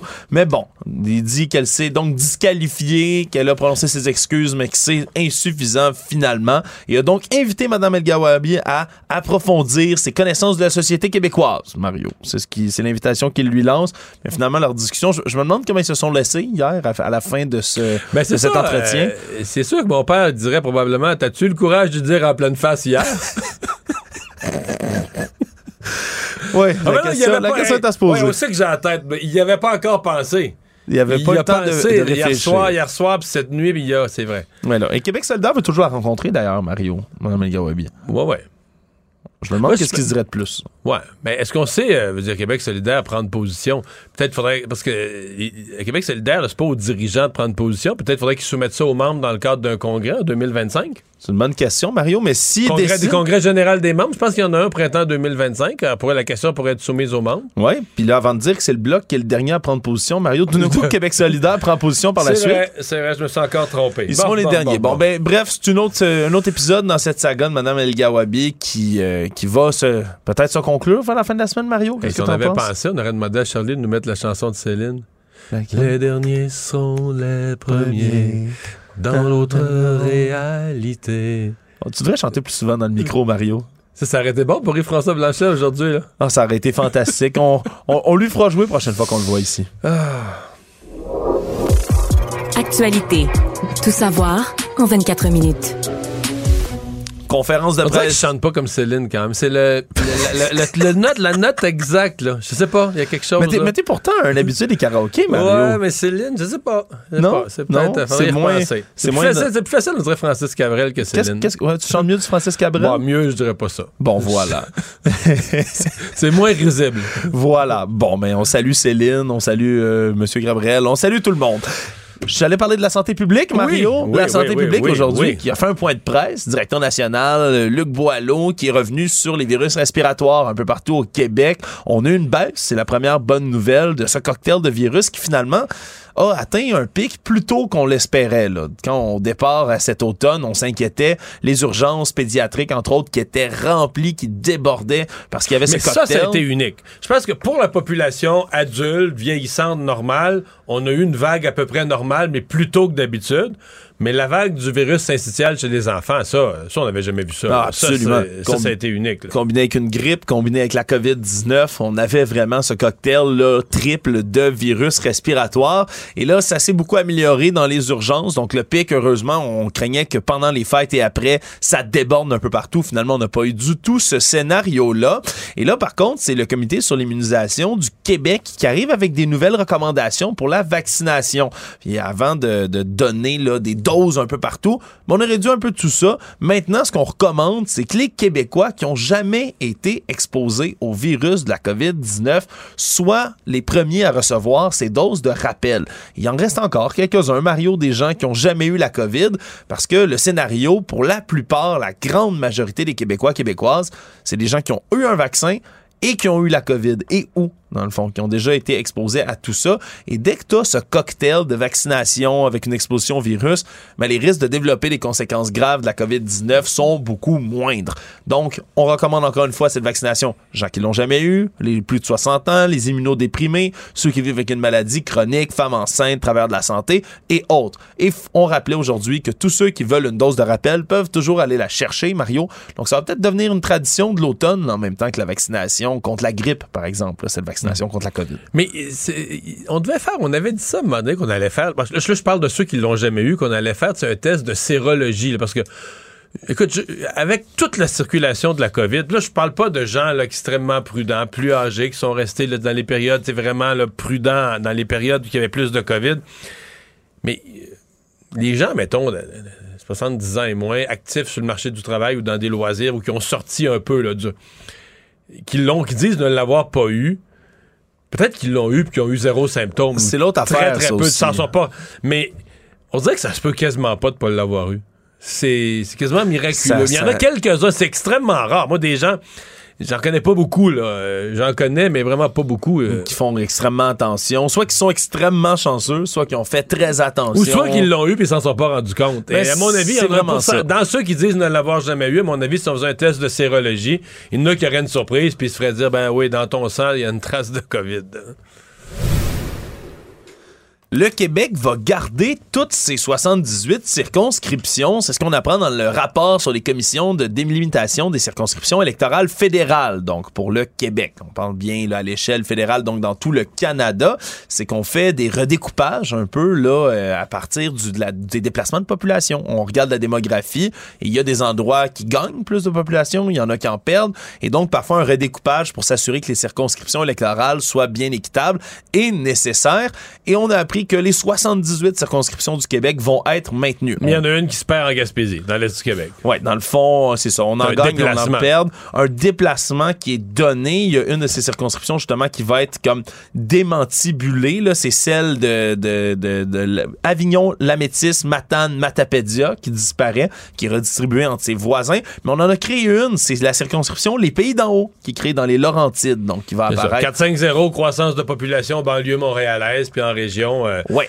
perte de population, perte de comté. Quoique c'est plus vrai depuis une couple d'années, là, mais là, c'est le relent de toutes ces années, de ces décennies où les régions ont perdu de la population. Exact. Mais il y a aussi des changements de nom. Oui, beaucoup de changements de nom. 18 circonscriptions qui vont changer de nom. Et comme dans la plupart des circonscriptions, circonscriptions fédérales, c'est un peu long. Là. Habituellement, on nomme comme plusieurs municipalités. Par exemple, Beauport, Côte-de-Beaupré, Île-d'Orléans, Charlevoix devient seulement Montmorency, Charlevoix, c'est un tout petit peu plus court. Châteauguay-Lacolle, c'est Châteauguay. Les Jardins de Napierville. Dorval-Lachine-Lasalle, ça devient Dorval-Lachine. Puis Jonquière, ça devient Jonquière-Alma. Il y en a plusieurs qui changent comme ça, Mario. Il y en a un peut-être que tu connais bien qui, change. C'est la circonscription de Montmagny, Lillet, Karoumuraska, Rivière-du-Loup, qui perd le Rivière-du-Loup, Mario. C'est Montmagny, Témiscouata, Catascomique, maintenant. C'est des termes autochtones qu'on veut utiliser là, pour inclure les Premières Nations qui vont être utilisées dans plusieurs euh, circonscriptions comme ça. Donc, on enlève Rivière-du-Loup. On enlève le nom de Rivière-du-Loup, mais en fait toujours partie théorique. On enlève le nom de la plus grosse ville. Je comprends qu'on veut refléter le fait autochtone, mais là, on parle. euh, Moi, quand j'étais député, là, ce qu'ils appellent ca- catascomique, c'est ça? Euh, J'avais ouais, jamais catascomique. entendu- Je viens de là, j'avais jamais entendu le nom, mais c'est le nom, semble-t-il, l'ancien nom de ce qui était la réserve de Whitworth. C'est trois lots, là, trois terrains. OK, c'est pas gros. Il y, y avait personne qui restait là, là. Mais à un moment donné, il y a eu comme une volonté de ramener des communautés autochtones. Je pense qu'il y avait une ou deux maisons mobiles. Fait que je veux rien enlever de l'histoire autochtone, mais là, on dit on cancelle Rivière-du-Loup. Puis on ajoute Catascomique. Je le commenterai pas, mais je vais te dire, c'est impossible, avec un I majuscule, que les gens de Rivière-du-Loup vont accepter ça, là. C'est pas une levée de bouclier. C'est la ville la plus grosse. Comment tu penses que la ville de 24 000, 24 000 habitants, qui est la, chef-lieu, si tu veux, dis pas que c'est pas Montréal, là, mais c'est la plus grande ville du comté. On va rayer son nom de la carte électorale pour mettre le nom de, qui, écoute, qui est une tradition autochtone, on remonte à longtemps, mais là, dans la vie d'aujourd'hui, où on essaie de recréer euh, ces nations d'autrefois. Mais là, je veux dire.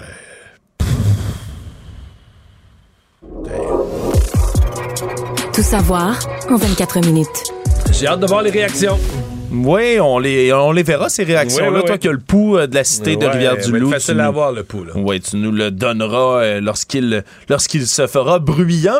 Cas judiciaire, un jeune homme qui vient de comparaître pour une série de crimes sexuels contre cinq femmes qu'il aurait rencontrées en ligne en ce moment. On recherche d'autres victimes du côté de la police de Samuel Modry. Samuel Modry, 28 ans, fait face en ce moment 13 accusations pour des agressions qui sont survenues entre juillet 2022 janvier 2023. Donc, il faisait quoi exactement? Il recrutait des femmes sur Tinder? En fait, le recrutait, rencontrait, Rencontrait, plutôt, ouais, des ça. femmes sur Tinder, sur les réseaux sociaux. Après ça, ben s'arrangeait pour se faire inviter chez elle pour avoir une rencontre. Et lorsqu'il se rendait sur place, mais il droguait les femmes, leur administrait des dans- drogues à leur insu. Dans un liquide, dans un Ouais, liquide, verre, on sait pas exactement le, le modus operandi de ce qu'il faisait, mais une fois qu'il était drogué, il les agressait sexuellement avec, dit-on, beaucoup de violence, puis volait leur euh, résidence, commettait un- des, larcins, des vols sur l'endroit. Et donc, on a pour l'instant trois victimes identifiées, deux autres femmes qu'on n'a pas encore retrouvées, mais dont on sait qu'ils ont- qu'elles ont subi le même sort. Et on dit, là, du côté des enquêteurs, on pense qu'il y aurait plusieurs autres victimes On potentielles. cherche où? Le Grand Montréal, Rive-Sud? c'est un euh, résident de Saint-Zotique, puis ce qu'il a, ouais, c'est surtout la rive sud. On parle de Montréal, mais McMasterville, Saint-Jérôme aussi sur la rive nord. Donc, il y a quand même un grand territoire qui a été couvert du côté de cet homme. Et on verra un peu s'il y a d'autres victimes qui se manifestent. Et si vous écoutez ça et vous vous reconnaissez, n'hésitez pas à contacter les autorités dans ce dossier-là. C'est quand même, euh, c'est quand même inquiétant là, de voir là, sur les réseaux sociaux, puis sur les réseaux de rencontres on a toujours, je pense que c'est une tradition. là, moi, les, les- les jeunes femmes que je connais dans mon entourage, je vais leur demander texte-moi s'il arrive quelque chose dans une rencontre comme ça en ligne. Vraiment, ça, ça aide vraiment mais pas à la je sais confiance. pas comment, pu, comment il y a pu. Il y a quelque chose qui m'échappe. de- Est-ce qu'il ça laisse une fausse identité? Parce que, mettons, la première femme, là, elle se réveille. Là. Elle se rend compte qu'elle a été probablement qu'elle se rend compte qu'elle a été droguée. Elle doit sentir qu'elle a manqué un bout. Là. Puis sa maison a été volée. Mais je veux dire, tu retournes sur Tinder, tu dois avoir une trace du contact de l'individu. Tu appelles la police tout de suite, puis tu dis Allez, regardez, j'ai eu un rendez-vous avec ce, salaud-là, puis regardez Ouais. ce qu'il a fait. quand même compliqué, j'imagine, parce que ben, si je prends seulement Tinder, je pense que tu as seulement le prénom qui donné dedans. Ah ouais. Si lui donne pas son nom de Je suis pas un famille. utilisateur. fait que pas- connais- non, Ah c'est ça. T'as pas l'identité réelle. Ben, puis- l'identité réelle, tu peux, la, tu peux choisir de la donner, mais ça reste un réseau de rencontres où, par exemple, euh, toi, ton profil Tinder imaginaire, Mario, serait seulement écrit Mario, avec des photos de toi. Puis, mettons, si t'étais un peu Une moins photo torse nu. Ouais, exact. Je, je, je l'imagine. Ça va de Et soi. Ça va de soi. Tu peux dire que t'es en haut de six pieds aussi, Mario. Ça marche bien sur Tinder, Ah ouais? ça. Oui, absolument. Moi, ça serait pas vrai. Je suis 5 pieds 11 et 15 16e. Bon, ben voilà, tu pourrais mentir un peu. Ça aussi, c'est fréquent sur Tinder.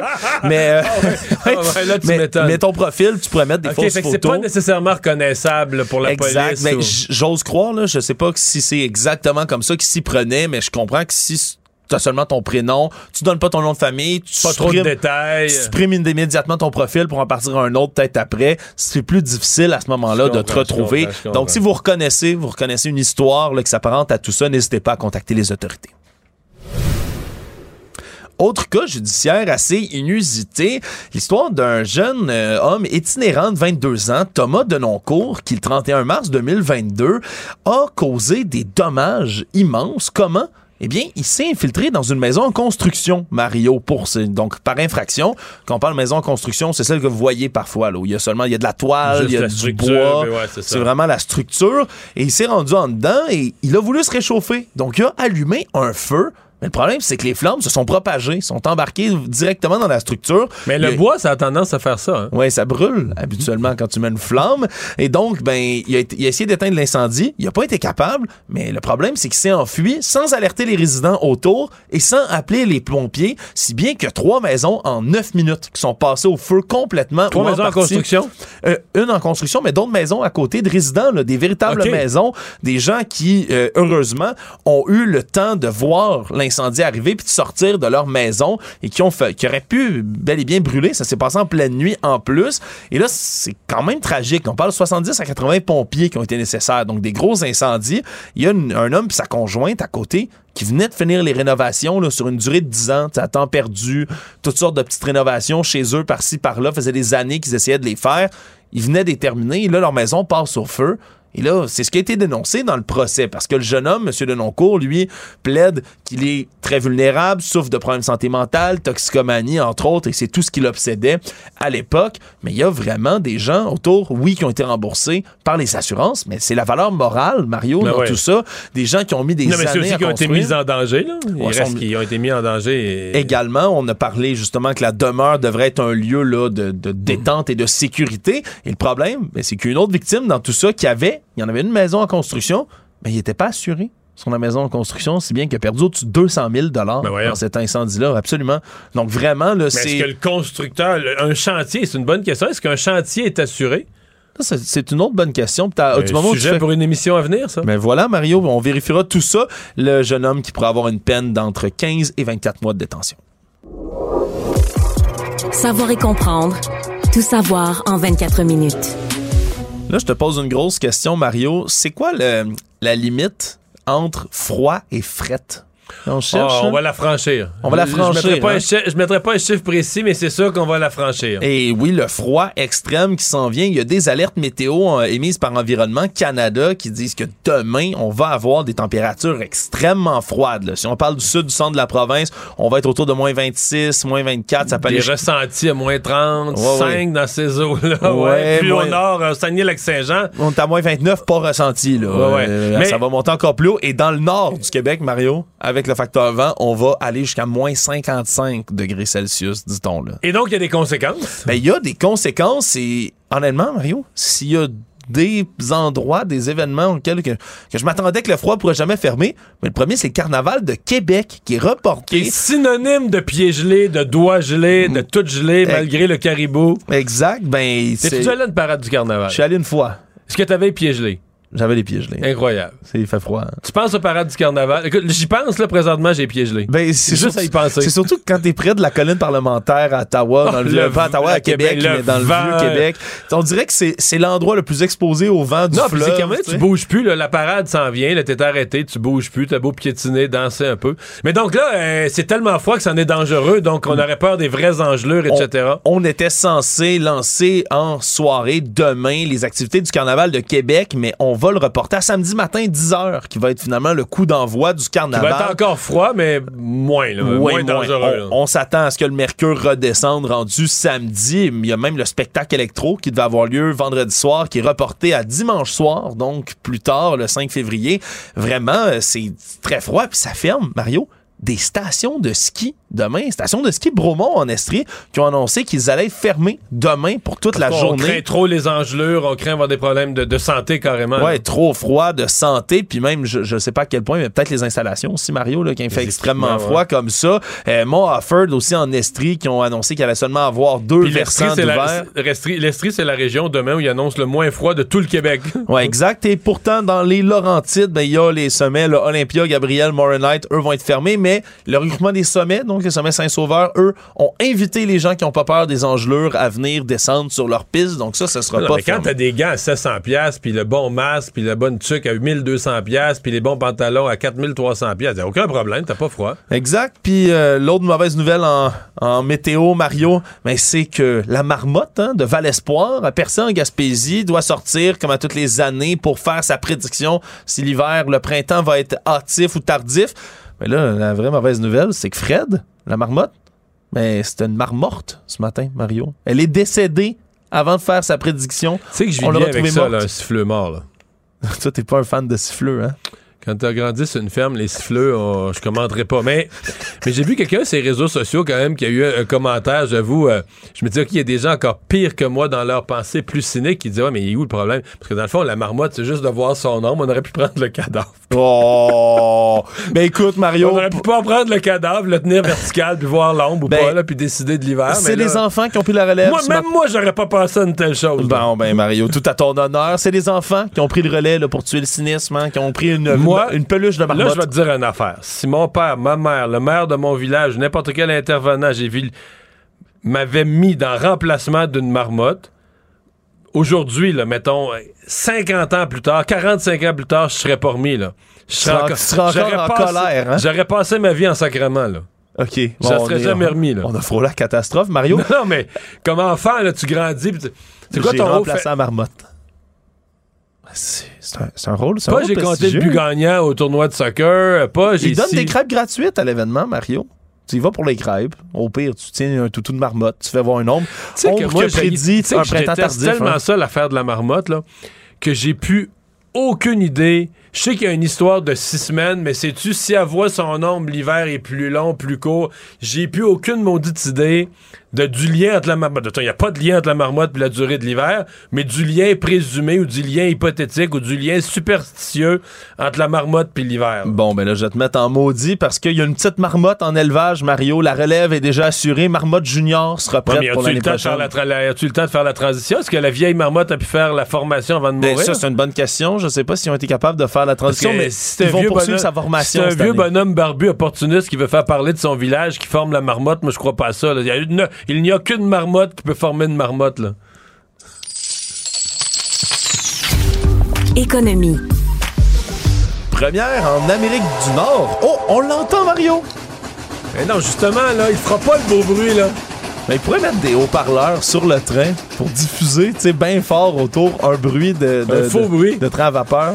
Ça serait Mais pittoresque. c'est la modernité, un train sans bruit. Mais la modernité arrive en silence. Mario, elle arrivera sur le chemin de fer de Charlevoix qui relie Québec à la Malbaie sur 148 km. Ça a été annoncé aujourd'hui par le gouvernement Legault en partenariat avec Alstom, le géant français qui, je rappelle, a acheté Bombardier Transport il y a trois ans. Et donc, c'est le train Coradia Island qui est déjà utilisé en Allemagne depuis 2018. Mais ici, en Amérique du Nord, c'est une première parce qu'il roule complètement alimenté par une pile à hydrogène. Et donc, tout ce qu'il produit, c'est non pas des gaz à effet de serre, il y a zéro, zéro émission, c'est de la vapeur d'eau qui sort en arrière.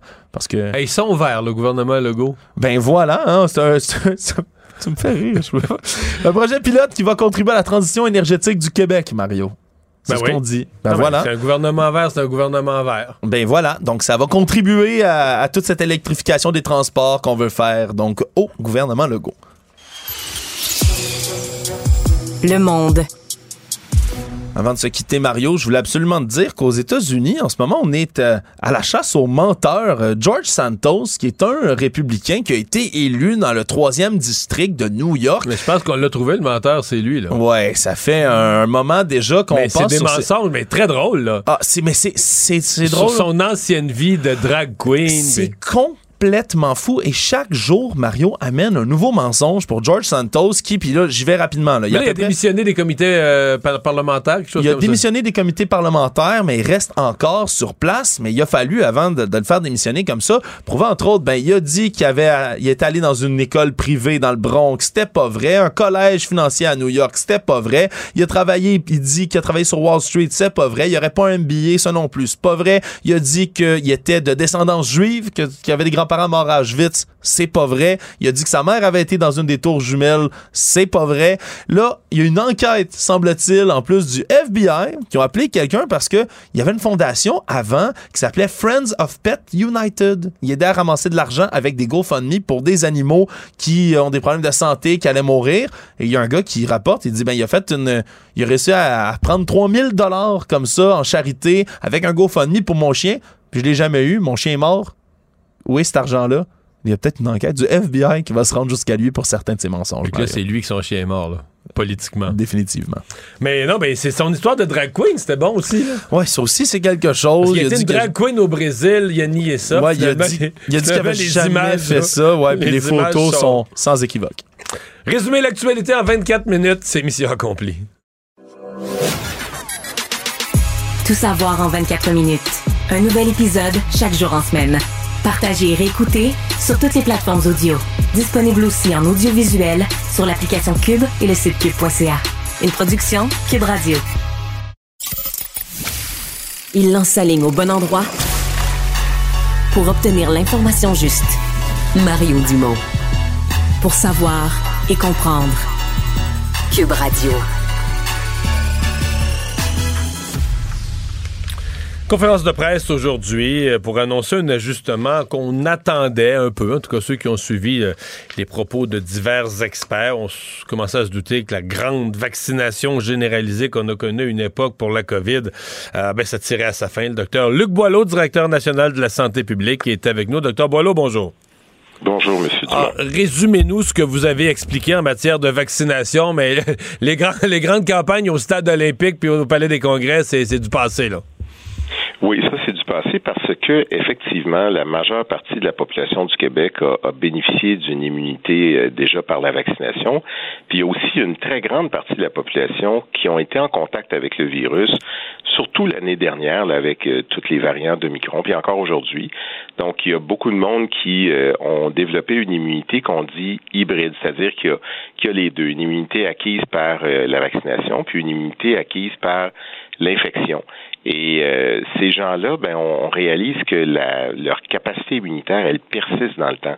Alors, ce qu'on dit, c'est ceux qui n'ont jamais fait la COVID et qui sont dans des groupes à risque, là, pas quelqu'un qui est en santé, là, mais quelqu'un qui a une personne plus âgée, qui habite en CHSLD ou 60 ans et plus, maladie chronique, euh, travailleuse, euh, travailleurs de la santé, trava- euh, femmes enceintes, etc. Ces groupes-là, là, si ils n'ont pas encore fait une COVID, puis que ça fait six mois qu'ils ont eu leur dernier vaccin, là, on leur recommande de venir en chercher une. Mais c'est beaucoup moins de monde, vous l'entendez bien. Oui, c'est vraiment beaucoup, euh, beaucoup moins de monde. Est-ce que, euh, bon, ça c'est pour l'immédiat, est-ce que pour la suite, ça pourrait devenir un... Parce qu'à chaque automne, il y a déjà une réflexion dans, dans la santé publique, pour le ministère de la Santé sur la vaccination pour la grippe. Je pense que c'est une réflexion qui doit se faire quelque part dans l'été pour qu'on ait une campagne organisée à l'automne. Est-ce qu'on va inclure la COVID dans cette réflexion-là annuellement pour, pour peut-être inclure le vaccin de la COVID dans l'opération annuelle vaccination grippale? Bon, euh, votre question est très bonne, Monsieur Dumont. On est déjà là-dessus sur l'influenza pour la campagne de l'automne prochain. Pour la COVID, là, ce qu'on fait, là, ce qu'on a recommandé aujourd'hui, c'est pour ceux qui auraient besoin d'être vaccinés durant l'hiver actuel ou le printemps.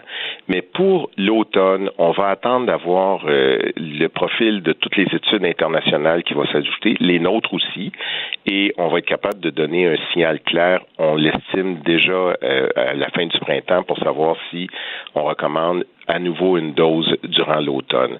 Mais on n'est pas capable aujourd'hui de le certifier, mais assurez-vous, soyez assurés plutôt que nous le ferons dès que nous le pourrons. Mhm. Je veux vous entendre parce que il y a encore de la COVID, là. C'est plus, c'est plus ce que c'était. Mais euh, bon, à chaque semaine, il y a combien de décès de ce temps-ci? À chaque semaine? Une vingtaine, peut-être? Une quinzaine de gens qui meurent avec la, avec la COVID. En fait, c'est un peu ma question. Est-ce qu'ils meurent avec la COVID? Est-ce qu'ils meurent de la COVID? Est-ce qu'il y a encore des gens euh, qui, exemple, est-ce que ça existe encore, là, des non-vaccinés euh, qui, qui décèdent de la COVID, même s'ils n'étaient pas si vieux que ça? C'est quoi le profil de... Parce qu'il y a encore, à toutes les semaines, il y a des décès, là. Oui, il y a des décès. La plupart du temps des décès que nous observons. Malheureusement, ce sont des personnes qui sont le plus souvent très âgées, le plus euh, plus de 75, plus de 80 ans, et qui ont d'autres problèmes de santé et qui euh, ajoutent par-dessus cela une COVID qui se complique et qui euh, les amène. Et ces gens-là, pour beaucoup, sont vaccinés. Euh, le vaccin n'est pas efficace à 100% pour prévenir les complications graves, mais il est très efficace. Alors, il faut pas, il faut pas le négliger. Mais malheureusement, il y a des fois des gens qui sont très hypothéqués et chez qui une COVID peut.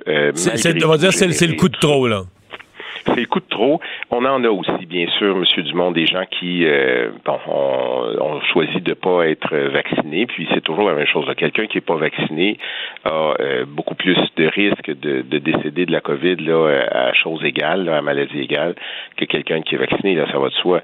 Mais euh, mais c'est malheureux, on en a encore. Euh, les dernières années, et particulièrement la dernière année, a fait en sorte qu'il y a beaucoup, beaucoup de monde qui ont été en contact avec la COVID, puis qui l'ont fait. Certains euh, dramatiquement, la plupart d'une façon euh, sans, sans complications extrêmes. Et puis là, on a des différences. évidemment, ceux qui étaient vaccinés, ben, ça a été beaucoup moins pire que ceux qui ne l'étaient pas. Mais il reste moins de monde qui n'ont pas été en contact avec la COVID. Mais il en reste, vous savez, autour. Avez-vous un estimé des gens là, qui ont rien? Euh, ils n'ont jamais eu la COVID du tout, là.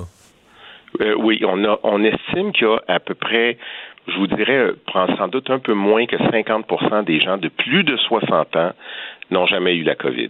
Dans le reste de la population, euh, mettons pour les adultes jusqu'à 60 ans, on dit qu'au moins les trois quarts l'ont eu.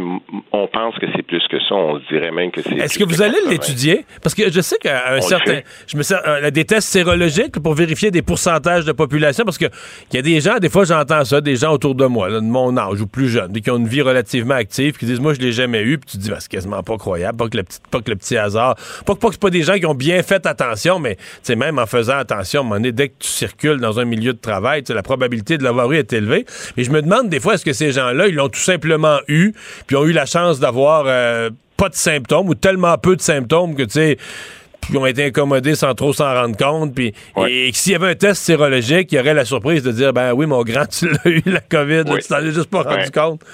Ben, en fait, c'est une bien bonne question parce que c'est pour ça qu'on vous dit qu'on pense que c'est au minimum 75, sinon 80% Parce que, comme vous dites, il y a des gens qui euh, ont fait des COVID très légères et, qui, bon, plusieurs étaient vaccinés, puis qui ont eu des même des COVID presque asymptomatiques. Là, alors, ils s'en sont pas rendus compte. Faire un test biologique pour répondre à votre question, c'est possible, mais il reste pas positif éternellement. Il va durer plus longtemps qu'un test qu'on fait, un test rapide dans le nez. Là. Si on fait un test PCR, là, comme on, le fait dans les hôpitaux, ça, il peut rester positif plus longtemps parce que les marqueurs sont plus euh, permanents, euh, persistants, excusez-moi, mais ils sont pas permanents. Alors, on, ne serait pas capable, mettons, de faire un test euh, chez quelqu'un qui l'a effectivement eu, qui était pas, trop de symptômes, puis dire aujourd'hui, hey, tu as déjà fait la COVID. Ça, les anticorps disparaissent à un moment donné, les antigènes surtout, puis on n'est pas capable de venir confirmer le tout. Alors, c'est pour ça que euh, nos études sont faites à partir des bases qu'on a avec euh, Emma Québec, qui les gens donnent du sang, fait qu'on est capable de vérifier ça. On a des données qui nous viennent des prélèvements qu'on fait un peu partout dans les salles d'urgence pour plein de raisons qu'on fait. Alors, on est capable de capturer ça aussi. Et on fait des sondages assez précis euh, où on vient chercher chez les gens leur histoire et, on, et surtout s'ils ont eu un test négatif, euh, positif ou négatif, là, ça dépend, et s'ils ont eu un test PCR, parce qu'il y a toujours un groupe qui va chercher des tests PCR. Alors avec ça, on est capable de vous dire sincèrement là, que la grande, grande majorité l'ont eu. C'est pas une surprise, vous, vous venez de le dire. Mais en haut de 60 ans, quand même, faire attention. Là, il en reste probablement un bon 40, peut-être même jusqu'à 50% qui l'ont jamais eu. Et eux sont plus à risque quand il arrive le temps d'une COVID. Donc, c'est pour ça que eux, s'ils n'ont jamais eu la COVID, ils devraient aller chercher une dose de rappel quand ça fera six mois de leur dernière dose. Je comprends. Eh, dernière question sur l'ensemble des, des virus respiratoires. Est-ce que je conclus de ce que vous avez dit aujourd'hui que finalement on n'aura pas eu? Parce qu'on a vraiment un peu paniqué cet automne en novembre. On disait, regarde, on est juste au mois de novembre, on a déjà tous ces cas d'influenza, de virus syncytial. On disait qu'est-ce que ça va être en janvier? On avait l'impression qu'on allait vivre une vague jamais vue. Alors là, on est plus en descente. Donc, est-ce qu'on doit comprendre qu'on a eu juste une vague plus hâtive, pas nécessairement plus énorme, mais simplement plus hâtive, qui nous a fait craindre le pire à l'automne, mais que finalement, l'hiver, janvier, février, peut-être un peu moins pire que d'habitude? Ben, en fait, on a eu une vague non seulement plus hâtive, mais bien plus élevée. Alors, on a eu, ça a été du sport, là, euh, novembre, décembre. Tu sais, le virus respiratoire syncytial, vous l'avez vu, là, dans, même dans nos hôpitaux pédiatriques. en pédiatrie, ça, ça a été spécial, ça a été unique. Mais pour le reste, euh, aussi, ouais, on a, on a goûté? Non, non, non. Ah oui, bon, il a goûté, ben, il y a eu la COVID, mais l'influenza a monté euh, très, très haut et a baissé. Puis au, au moment où on se parle, aujourd'hui, on est à un niveau très faible. Donc, on était euh, vraiment, on a eu un gros pic qui a baissé. Je pense que les gens ont adopté aussi des comportements. Je ne veux pas juste mettre ça là-dessus, mais ça a été euh, certainement un facteur euh, qui a aidé. On a toutes sortes de sondages qui nous démontrent ça, mais c'est pas nécessairement fini. Hein. L'influenza, des fois, on a des repoussées d'influenza, surtout l'influenza B. Donc, on va surveiller ça de près. Mais, mais vous, vous avez raison de dire que nous avons sous cet angle-là un beau mois de janvier, puis on est euh, rassuré. Il faut reculer il y a 10, euh, 12 ans. En fait, non, c'est plutôt euh, presque il y a 13 ans pour avoir des taux aussi faibles d'influenza en janvier. C'était la suite de ce qu'on avait connu, là, vous vous souviendrez, du H1N1. On avait eu une poussée au printemps, puis une autre poussée à l'automne, puis en janvier, c'était un beau paysage. Ben, c'est ça qu'on a en ce moment sur l'influenza. Alors, on suit toujours ça de près, mais, mais vraiment, c'est un beau paysage, puis une chance, parce que on n'aurait pas besoin de ça en ce moment-là. Non, non, on a assez d'autres problèmes. Dernière question au médecin de santé publique, des conseils pour les grands froids? Bien, c'est un peu toujours la même chose. Hein. Les gens euh, comprennent que les grands froids, c'est des occasions d'avoir des engelures, de pas se sentir très bien, de faire des efforts au froid, puis quand on n'a pas la santé cardiovasculaire qu'il faut, là, faut, faut pas se tester là-dessus. Euh, ah oui, pelleter, au grand froid pour quelqu'un qui a des problèmes cardiaques, c'est pas une bonne idée, là. Hein? Non, c'est pas une bonne idée. C'est pas une bonne idée. C'est, c'est pas, euh, c'est pas grave de, de, pousser deux, trois coups de pelle pour enlever son entrée, mais de déneiger son entrée au complet puis le balcon, c'est pas une bonne idée. On en a, là, vous le savez, à chaque année, on a des gens qui malheureusement se ramassent avec euh, des, euh, des situations euh, d'engins instables, puis euh, pire encore. Alors, faut rester prudent. Mais ce qu'il y a aussi, c'est que les gens utilisent des fois des chauffages d'appoint pour des bonnes raisons. Ils veulent se chauffer. Et là, on a affaire à, des intoxications au monoxyde de carbone. Puis ça, c'est vraiment pas drôle. On en a chaque année. Puis on en a eu encore récemment dans la période des fêtes. Puis dans la région de Québec, il y a eu des, des décès. Donc, il faut être très prudent avec ça. Le monoxyde de carbone, ça, on le sent pas. C'est inodore, ça nous endort. Puis ça nous envoie ailleurs. Et, l'autre chose, c'est quand on est au grand froid, là, je l'ai déjà dit il y a 25 ans pendant la parce que j'étais en responsabilité dans le temps du verglas. Ce que je disais, c'est quand on a de l'hypothermie, là, quand quand on est dehors un bon moment puis qu'on commence à on est on n'est pas bien euh, vêtu puis qu'on a une perte de notre température, là, on commence à avoir de l'hypothermie. Le premier signe qu'on a, c'est une perte de jugement. C'est pas une bonne idée, ça, de pas avoir trop de jugement quand il fait froid dehors. Alors, faut être prudent avec tous nos proches et ceux qui ont besoin d'aide, ceux qui sont les plus vulnérables, ceux qui sont euh, malheureusement euh, en situation d'itinérance ou sans domicile fixe, ces gens-là, faut être attentif et ne pas gêner là, de signaler ou d'aider, puis de, euh, de faciliter le fait qu'ils se retrouvent dans des endroits pour être moins à risque, parce que ça, ça peut être très difficile et on le sait tous. Là. Docteur Boileau, merci beaucoup. Au revoir. Merci et bon après-midi. Au revoir. Pour savoir ce qu'il y a à comprendre, Mario Dumont.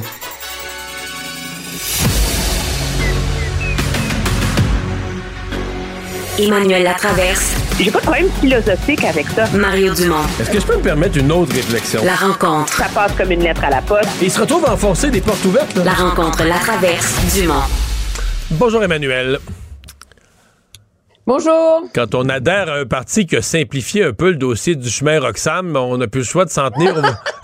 on n'a plus le droit de, on n'a plus le choix de s'en tenir au vocabulaire établi là. Eh oui, pauvre Madame Fréchette, aujourd'hui, vraiment une mauvaise journée. Puis il y a des jours où des ministres ont des mauvaises journées, puis c'est de leur faute, tu sais, parce qu'ils maîtrisent pas leur dossier, on dit des niaiseries. Puis là, Madame Fréchette est comme embourbée dans une controverse où elle est obligée de faire à croire qu'elle a mal parlé, puis que c'est elle qui mange le plat, quand dans le fond, c'est la seule qui avait un discours cohérent sur la question. Oui, on sauf que, qu'elle a, chemin elle, elle a adhéré, Roxham. ouais, elle a adhéré à un parti qui avait su, parce qu'on utilise l'expression fermer le chemin Roxham. Bon, fermer, mais je veux dire, peut-être que le commun des mortels, ou quand on le dit comme ça, on a l'impression que fermer, c'est mettre une barrière de broche avec deux poteaux. Mais non, mais je suis tellement d'accord, là. Ça veut tout dire et rien dire. Quand- Moi, je propose, Mario, là, on faire une résolution, toi puis moi, là, unanime. Résolution unanime à Cube Radio. Peux-tu bannir, fermer le chemin Roxham du vocabulaire, là? Et dire régler le problème, régler le problème du chemin Roxham, on peut dire ça. Ben oui! Fermer le chemin Roxham. Parce que ça, quoi? ça sonne, ça sonne comme mon père qui me disait quand on sortait les vaches dehors à l'époque. Ben, va fermer la f- porte. va fermer la barrière, pas que les vaches sortent, le petit fermer la barrière. Mais là, tu comprends, c'est que. Mais la- non, mais C'est pas si simple que ça. ça, dire, ça elle, veut tout dire. elle a raison, elle a raison. Il y a d'autres chemins ailleurs. Les gens peuvent passer ailleurs. C'est c'est pour ça qu'on parle mais- d'une négociation avec Joe Biden. C'est parce que c'est plus compliqué que juste mettre une, euh, une barrière sur le chemin, là. Ben, tu peux fermer le chemin Roxham en mettant une barrière, ce qui est, je pense, l'image qu'ont la majorité des gens dans la vie, parce que tu fermes, une, tu fermes un chemin et tu fermes un chemin, là, tu sais, tu mets euh, des, des, des cônes oranges puis euh, des blocs de béton. à Montréal, fermé. ils font ça. Tu sais, Hey, tu sais, on est habitué. Ou tu fermes le chemin Roxham dans le sens que t'envoies la SQ, ça c'est la brillante idée du Parti québécois aujourd'hui, qui est dans un monde parallèle où le Québec est déjà souverain. Ou tu fermes le chemin Roxham dans le sens que c'est pas que tu le fermes, c'est que tu trouves une façon qu'il ne soit plus opérant. Alors, on, entretient cette illusion de, tu sais, le Québec est tough, on peut fermer le chemin Roxham. Il y a personne qui s'imagine qu'on va le fermer, le chemin Roxham. Moi, je l'ai fait, l'exercice, là. Je le propose à tous nos auditeurs. Allez sur Google Maps. Tapez chemin Roxham. Le faites un zoom in, puis après ça, promenez la souris le long de la frontière, là. Je pense qu'il y en a 22 chemins. Fait que, tu fermes Roxham, puis tu ouvres le chemin du lac à la loutre, euh, t'as pas réglé ton problème. Puis en plus, le chemin Roxham, faut pas oublier, il y a quand même un avantage, là. C'est comme ils se pointent tous au chemin Roxham, ben, il y a quand même des enjeux de sécurité nationale autour de ça. T'as pas envie qu'il y ait 40 000 personnes qui soient perdues dans la nature au Canada à chaque année.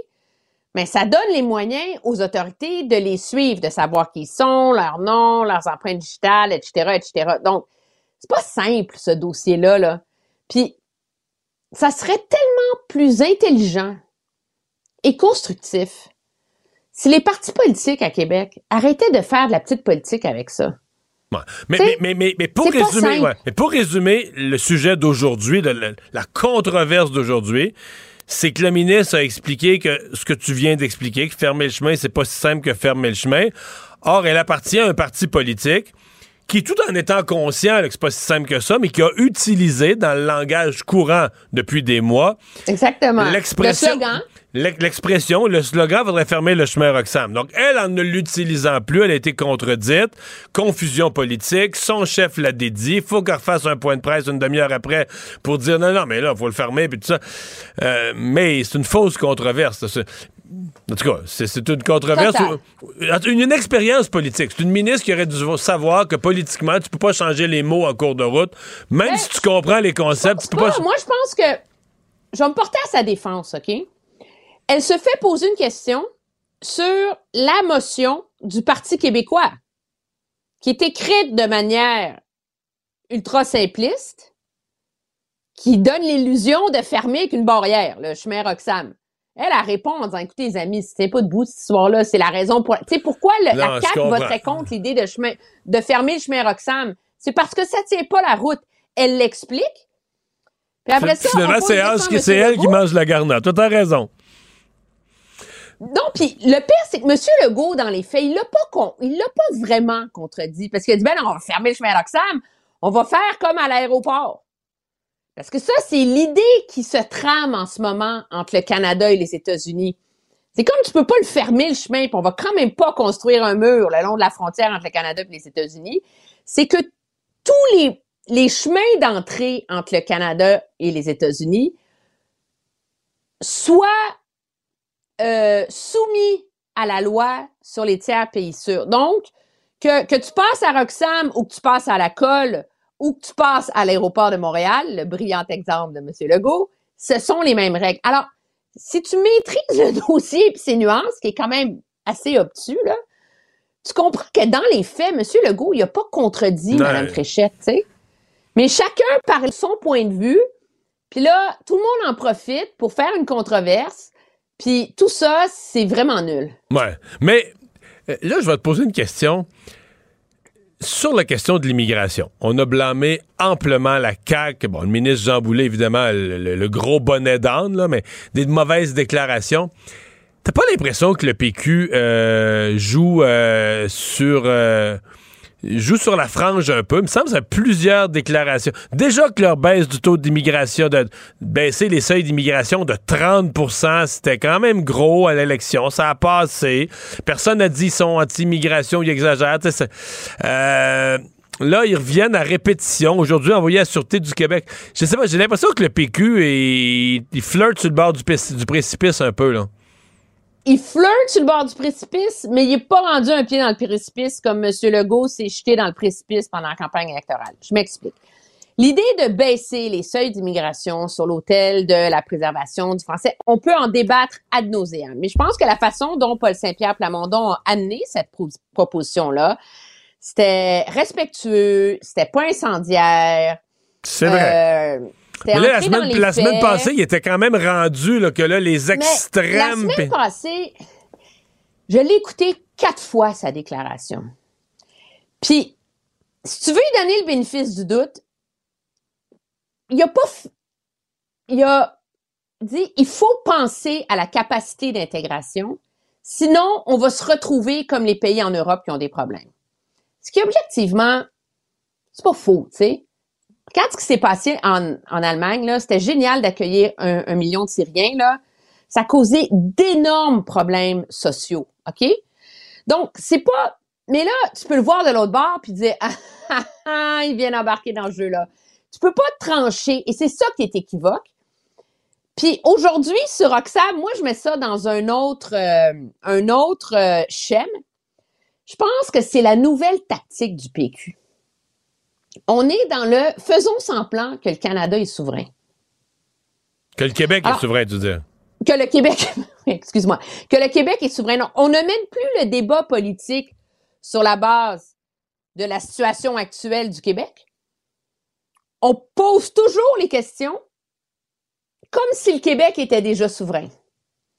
Si le Québec était déjà souverain, il pourrait envoyer la SQ puis décider de fermer le chemin Roxham. Puis il y a plein d'exemples de propositions qui font. Premièrement, l'histoire du serment, c'était entièrement basé là-dessus, on s'entend, leur logique et leur argumentaire. Et moi, j'allume un, il y a un petit drapeau dans ma tête qui vient de s'allumer. Je me demande si c'est pas leur nouvelle tactique pour mousser la souveraineté, d'évoluer dans un débat et un monde parallèle. Pour le nous Québec faire miroiter le Shangri-La de la souveraineté. Peut-être. Peut-être. Emmanuel, merci. À demain. Au revoir.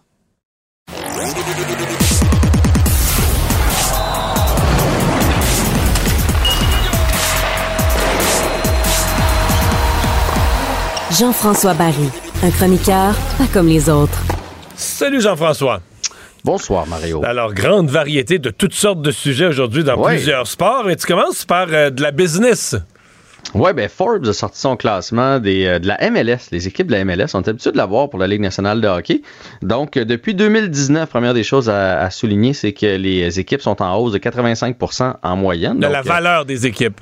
La valeur, effectivement pour une valeur moyenne de 579 millions de dollars. L'équipe la plus chère, qui vaudrait le plus cher, c'est le, L, euh, le LAFC, donc le, le, FC de Los Angeles, à 1 milliard de dollars. OK, avec une équipe de la MLS, ça vaut quasiment autant qu'une équipe de la Ligue nationale de hockey? Ben, ça vaut autant.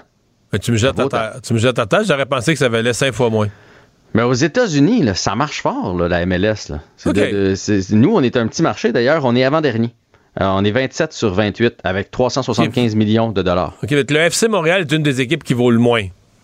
Ouais, mais ça on le savait. On est dans un petit marché, c'est une équipe un peu pauvre, puis ça fait partie du modèle d'affaires. On l'a expliqué lorsqu'on a laissé aller des joueurs, qu'on a vendu des joueurs pour euh, de l'argent. Mais on l'a expliqué que sinon on survivra pas. Donc euh, on va être un peu on les prend jeunes, on les mousse, puis on les échange par la suite pour aller chercher des sous. Euh, ce qu'on a appris par contre, c'est que cette année, 30 millions de revenus pour le CF Montréal. Euh, par contre, 12 millions de pertes. Fait que ça, c'est pas tellement euh, positif. Il y a juste une équipe qui est plus bas que nous, c'est le Rapids du Colorado. Je savais même pas qu'il y avait l'équipe du Rapids du Colorado à 350 millions. Et le Toronto FC, par mesure comparative, c'est 690 millions, donc c'est presque le double la valeur. OK, donc financièrement, ça va pas super pour le FC Montréal. Financièrement, euh, c'est moyen. Euh, mais ça, excuse-moi, je, ne je, connais pas Parce que dans le fond, ce qui fait la valeur de l'équipe, c'est sa capacité de faire de l'argent, de remplir. Tu sais, la capacité de générer des revenus. Puis pour ça, mais ça vient des fans. Parce que c'est l'argent des fans qui achètent des billets, puis qui achètent des chandails. Est-ce qu'ils font tout pour leurs fans? Pour plaire aux fans, pour les garder fidèles? Assurément pas, mais j'imagine aussi il y, a la, il y a le marché, il y a tout ça qui est pris en compte. Pas, j'imagine, en fait, dans l'article de Forbes, là, c'est pas juste les revenus, c'est tout le potentiel global d'une équipe, où est-ce qu'il se trouve, etc., etc. Puis on n'a pas un gros stade quand même ici, là, si on compare avec euh, un stade à New York ou un stade à Los Angeles. C'est beaucoup plus gros là-bas, donc euh, je, je crois pas qu'on va réussir, même si on mettait tous les efforts, je crois pas qu'on va réussir à se rendre à un milliard de dollars, en tout cas pas dans les prochaines années le propriétaire des Patriots de la Nouvelle-Angleterre, M. Kraft, euh, qui a un plan. Mais un plan euh, bien précis, puis il y a les moyens de ses ambitions, on le sait. Aimerait voir Tom Brady de nouveau dans l'uniforme des Patriots de la Nouvelle-Angleterre. Euh, pas, pas, pas, comme joueur, là, comme coach ou comme quelque chose, comme assistant coach. Il veut-tu te voir jouer? Moi, là, de la manière que je l'ai compris, parce que il dit pas on le veut pour la saison, là, il dit pas on va le faire sortir de sa retraite. Moi, j'ai l'impression qu'il veut le revoir dans l'uniforme. Une fois, ne serait-ce qu'un match. Là. Moi, j'ai l'impression qu'il veut qu'il se retire en Patriots, puis pour vrai, j'ai lu ça, j'ai fait, hey, pourquoi pas? Un match, un match, à domicile, genre leur prendre, il signe un petit contrat euh, factice, un match à domicile, faire un événement avec ça. Ben. Ouais, ouais, il fait une présence sur le terrain, là, toc, toc, toc, lance un ballon, il sort après. Interception, pick 6. avec le ballon tout dégonflé, imagine. là, on tient de quoi? On va leur proposer. Non, mais pour vrai, je me suis dit, parce que moi, je, te l'ai dit hier, j'ai trouvé que la vidéo faisait poète, poète, poète ça finissait euh, mal. En plus que il a perdu euh, dans un match de série où il a été ordinaire, où son équipe a été ordinaire. Mais il semble que ça finirait bien. Euh, puis c'est vrai que c'est un patriote. Là, il a gagné six championnats là-bas. Il a passé la majorité de sa carrière là-bas c'est vrai que ça serait, ça serait un beau finish. Puis imagine les fans, imagine le show télé, imagine tout ce qui vient avec le Tom Brady une dernière fois dans l'uniforme des sont pas tellement là-dedans. faire un gros show pour la télé, la NFL, c'est pas, ils s'en fout. C'est pas ça la NFL. bon. dans le sarcasme aujourd'hui? Ouais, ouais. Euh, parle-moi de Laurent Duvernay Ouais, euh, vous pouvez aller lire ça dans le Journal de Montréal. On l'a rencontré pour parler de sa saison, parler aussi, du Super Bowl, parce que mine de rien, son ancienne équipe se retrouve encore une fois au Super Bowl. Il est allé faire un tour du côté de Kansas City euh, récemment, a été euh, chaudement accueilli. Évidemment, parce que lui, il doit être déçu. Lui, il a joint les Jets à mi-saison sur la base que les Jets avaient un réel espoir de faire les séries. Et là, je pense pas que c'est son arrivée qui a fait ça, mais la chaîne du BC a débarqué, toute une série de problèmes pour les Jets. Et la fin de la saison, ça a été désastreux. Là. Ils n'ont pas fait les séries. Euh. Six défaites de suite. Là. Il en parle d'ailleurs de ça. C'était pas, c'était pas euh, espéré lorsqu'il s'est pointé avec les Jets. Là. Il pensait justement vraiment qu'il allait faire les séries. Ben oui, ben oui. Faire les séries, revivre l'expérience. Mais en même temps, il dit qu'il y a encore du football en lui, qu'il a encore l'amour du football et il se voit encore comme ça. Un espèce de joueur de location de mi-année. Le, il, il, pense pas signer parce qu'il sait tout l'effort qu'il va devoir mettre pendant la saison morte pour être là au camp d'entraînement. Donc lui, là, il veut regarder aller les affaires puis faire finalement une espèce de copier-coller de ce qu'il a fait l'an passé. Donc, se joindre à une équipe qui a un manque, qui a un besoin et rentrer là-dedans. Mais sa décision n'est pas prise non plus. Là. Il n'a pas dit je retourne euh, dans la NFL, euh, mais il n'a pas dit qu'il retournait pas non plus. Il essaye encore là, entre la médecine ou encore le, joueur de football en lui. Mais moi, je te fais un autre scénario à, ah à la Tom Brady. S'il a encore le goût là, de jouer au football, pourquoi il ne viendrait pas avec les Alouettes? Imagine le coup de pub. Parce que les Alouettes, ils ont signé. Tu, sais qu'ils sont allés chercher ces droits euh, il y a comme un an ou deux. Ah là. Ouais. Ouais, non, ça. tu penses pas qu'ils pourraient se laisser tenter? Ils ne feraient pas ça pour l'argent? Son, imagine, son, dernier, son, contrat, son contrat avec Kansas City, c'était 46 millions pour 7 ans, quelque chose comme ça. Mais là, il jouerait à 83 000 par année. Ouais, mais il en a plus besoin d'argent. il, il a fait quoi? Trois matchs avec les Jets, là? J'imagine qu'il n'a pas été chercher une fortune non plus avec ça. Mais tu sais, s'il a le goût de jouer au foot, pourquoi on n'essaie pas de le convaincre? Ah, peut-être. Non? non, non, tu rêves. C'est bien. Ben, moi, je. Peut-être, peut-être, peut-être. Hey, hey, je veux que tu me parles. NFL sont capables d'en faire des shows. Pourquoi on n'en fait pas un show, nous autres T'as raison. T'as raison. Hey, parle-moi du match des étoiles. Euh, parle-moi du match des étoiles parce qu'il nous reste une minute. Hey, c'est un sujet qui m'attriste beaucoup. C'est la première fois, c'est Renaud Lavoie qui a parlé de ça ce matin.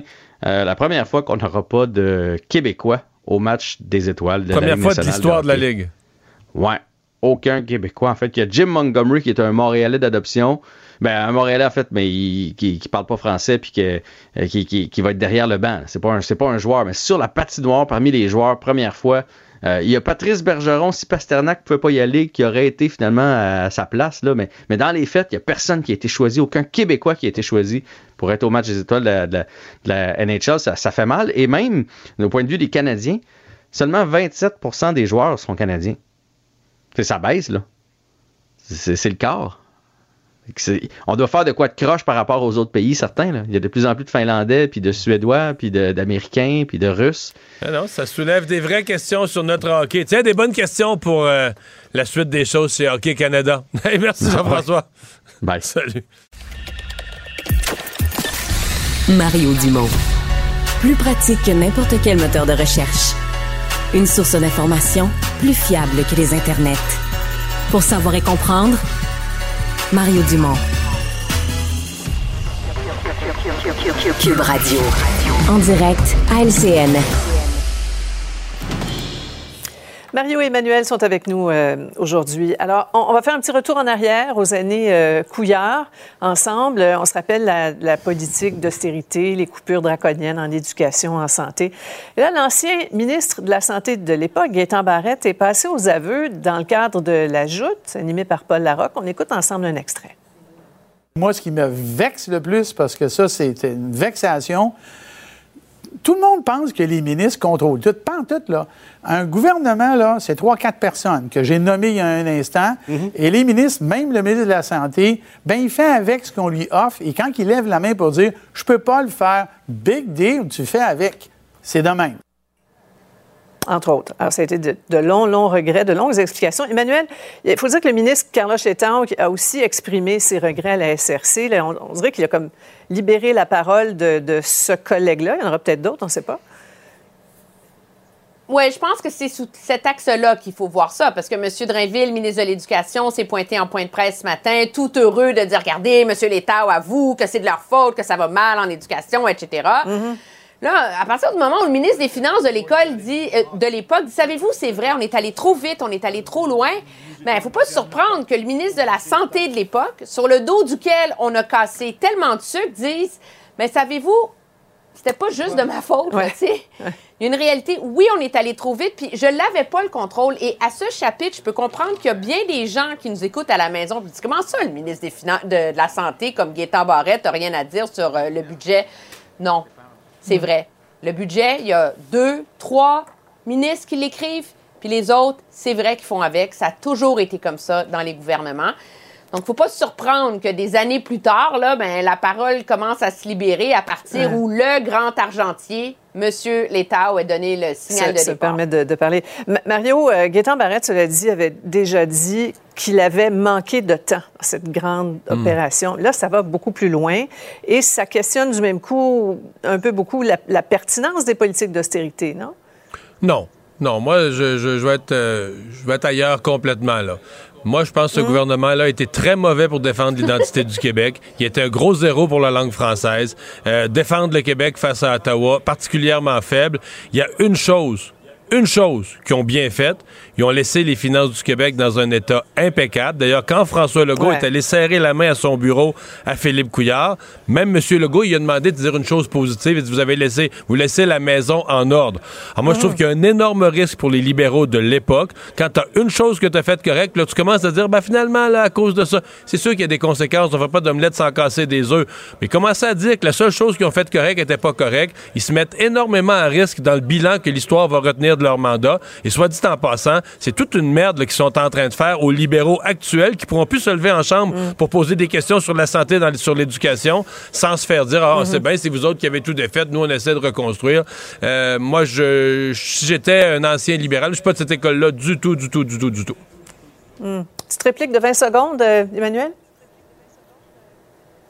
Oui, je pense que ce que des libéraux comme M. Barrette ont sur le cœur, c'est pas l'exercice de ménage des finances publiques, c'est le fait que quand les choses se sont mises à aller mieux, on leur disait qu'il y avait plus d'argent quand dans le fond il y en avait Ouais. un surplus. Puis je pense que c'est Ouais. cette, cette notion qu'à la fin, on aurait pu tempérer le rythme et c'est ça qu'ils ont sur le cœur, mais Mhm, c'est la mhm. nature de la politique. À un moment donné, les gens nous racontent les, les dessous de l'histoire. Là. On le voit à Ottawa avec euh, l'ancien ministre des Finances de M. Trudeau. Hein? Mhm. En tout cas, il y aurait- une biographie fort intéressante à écrire, qu'on lira peut-être un jour.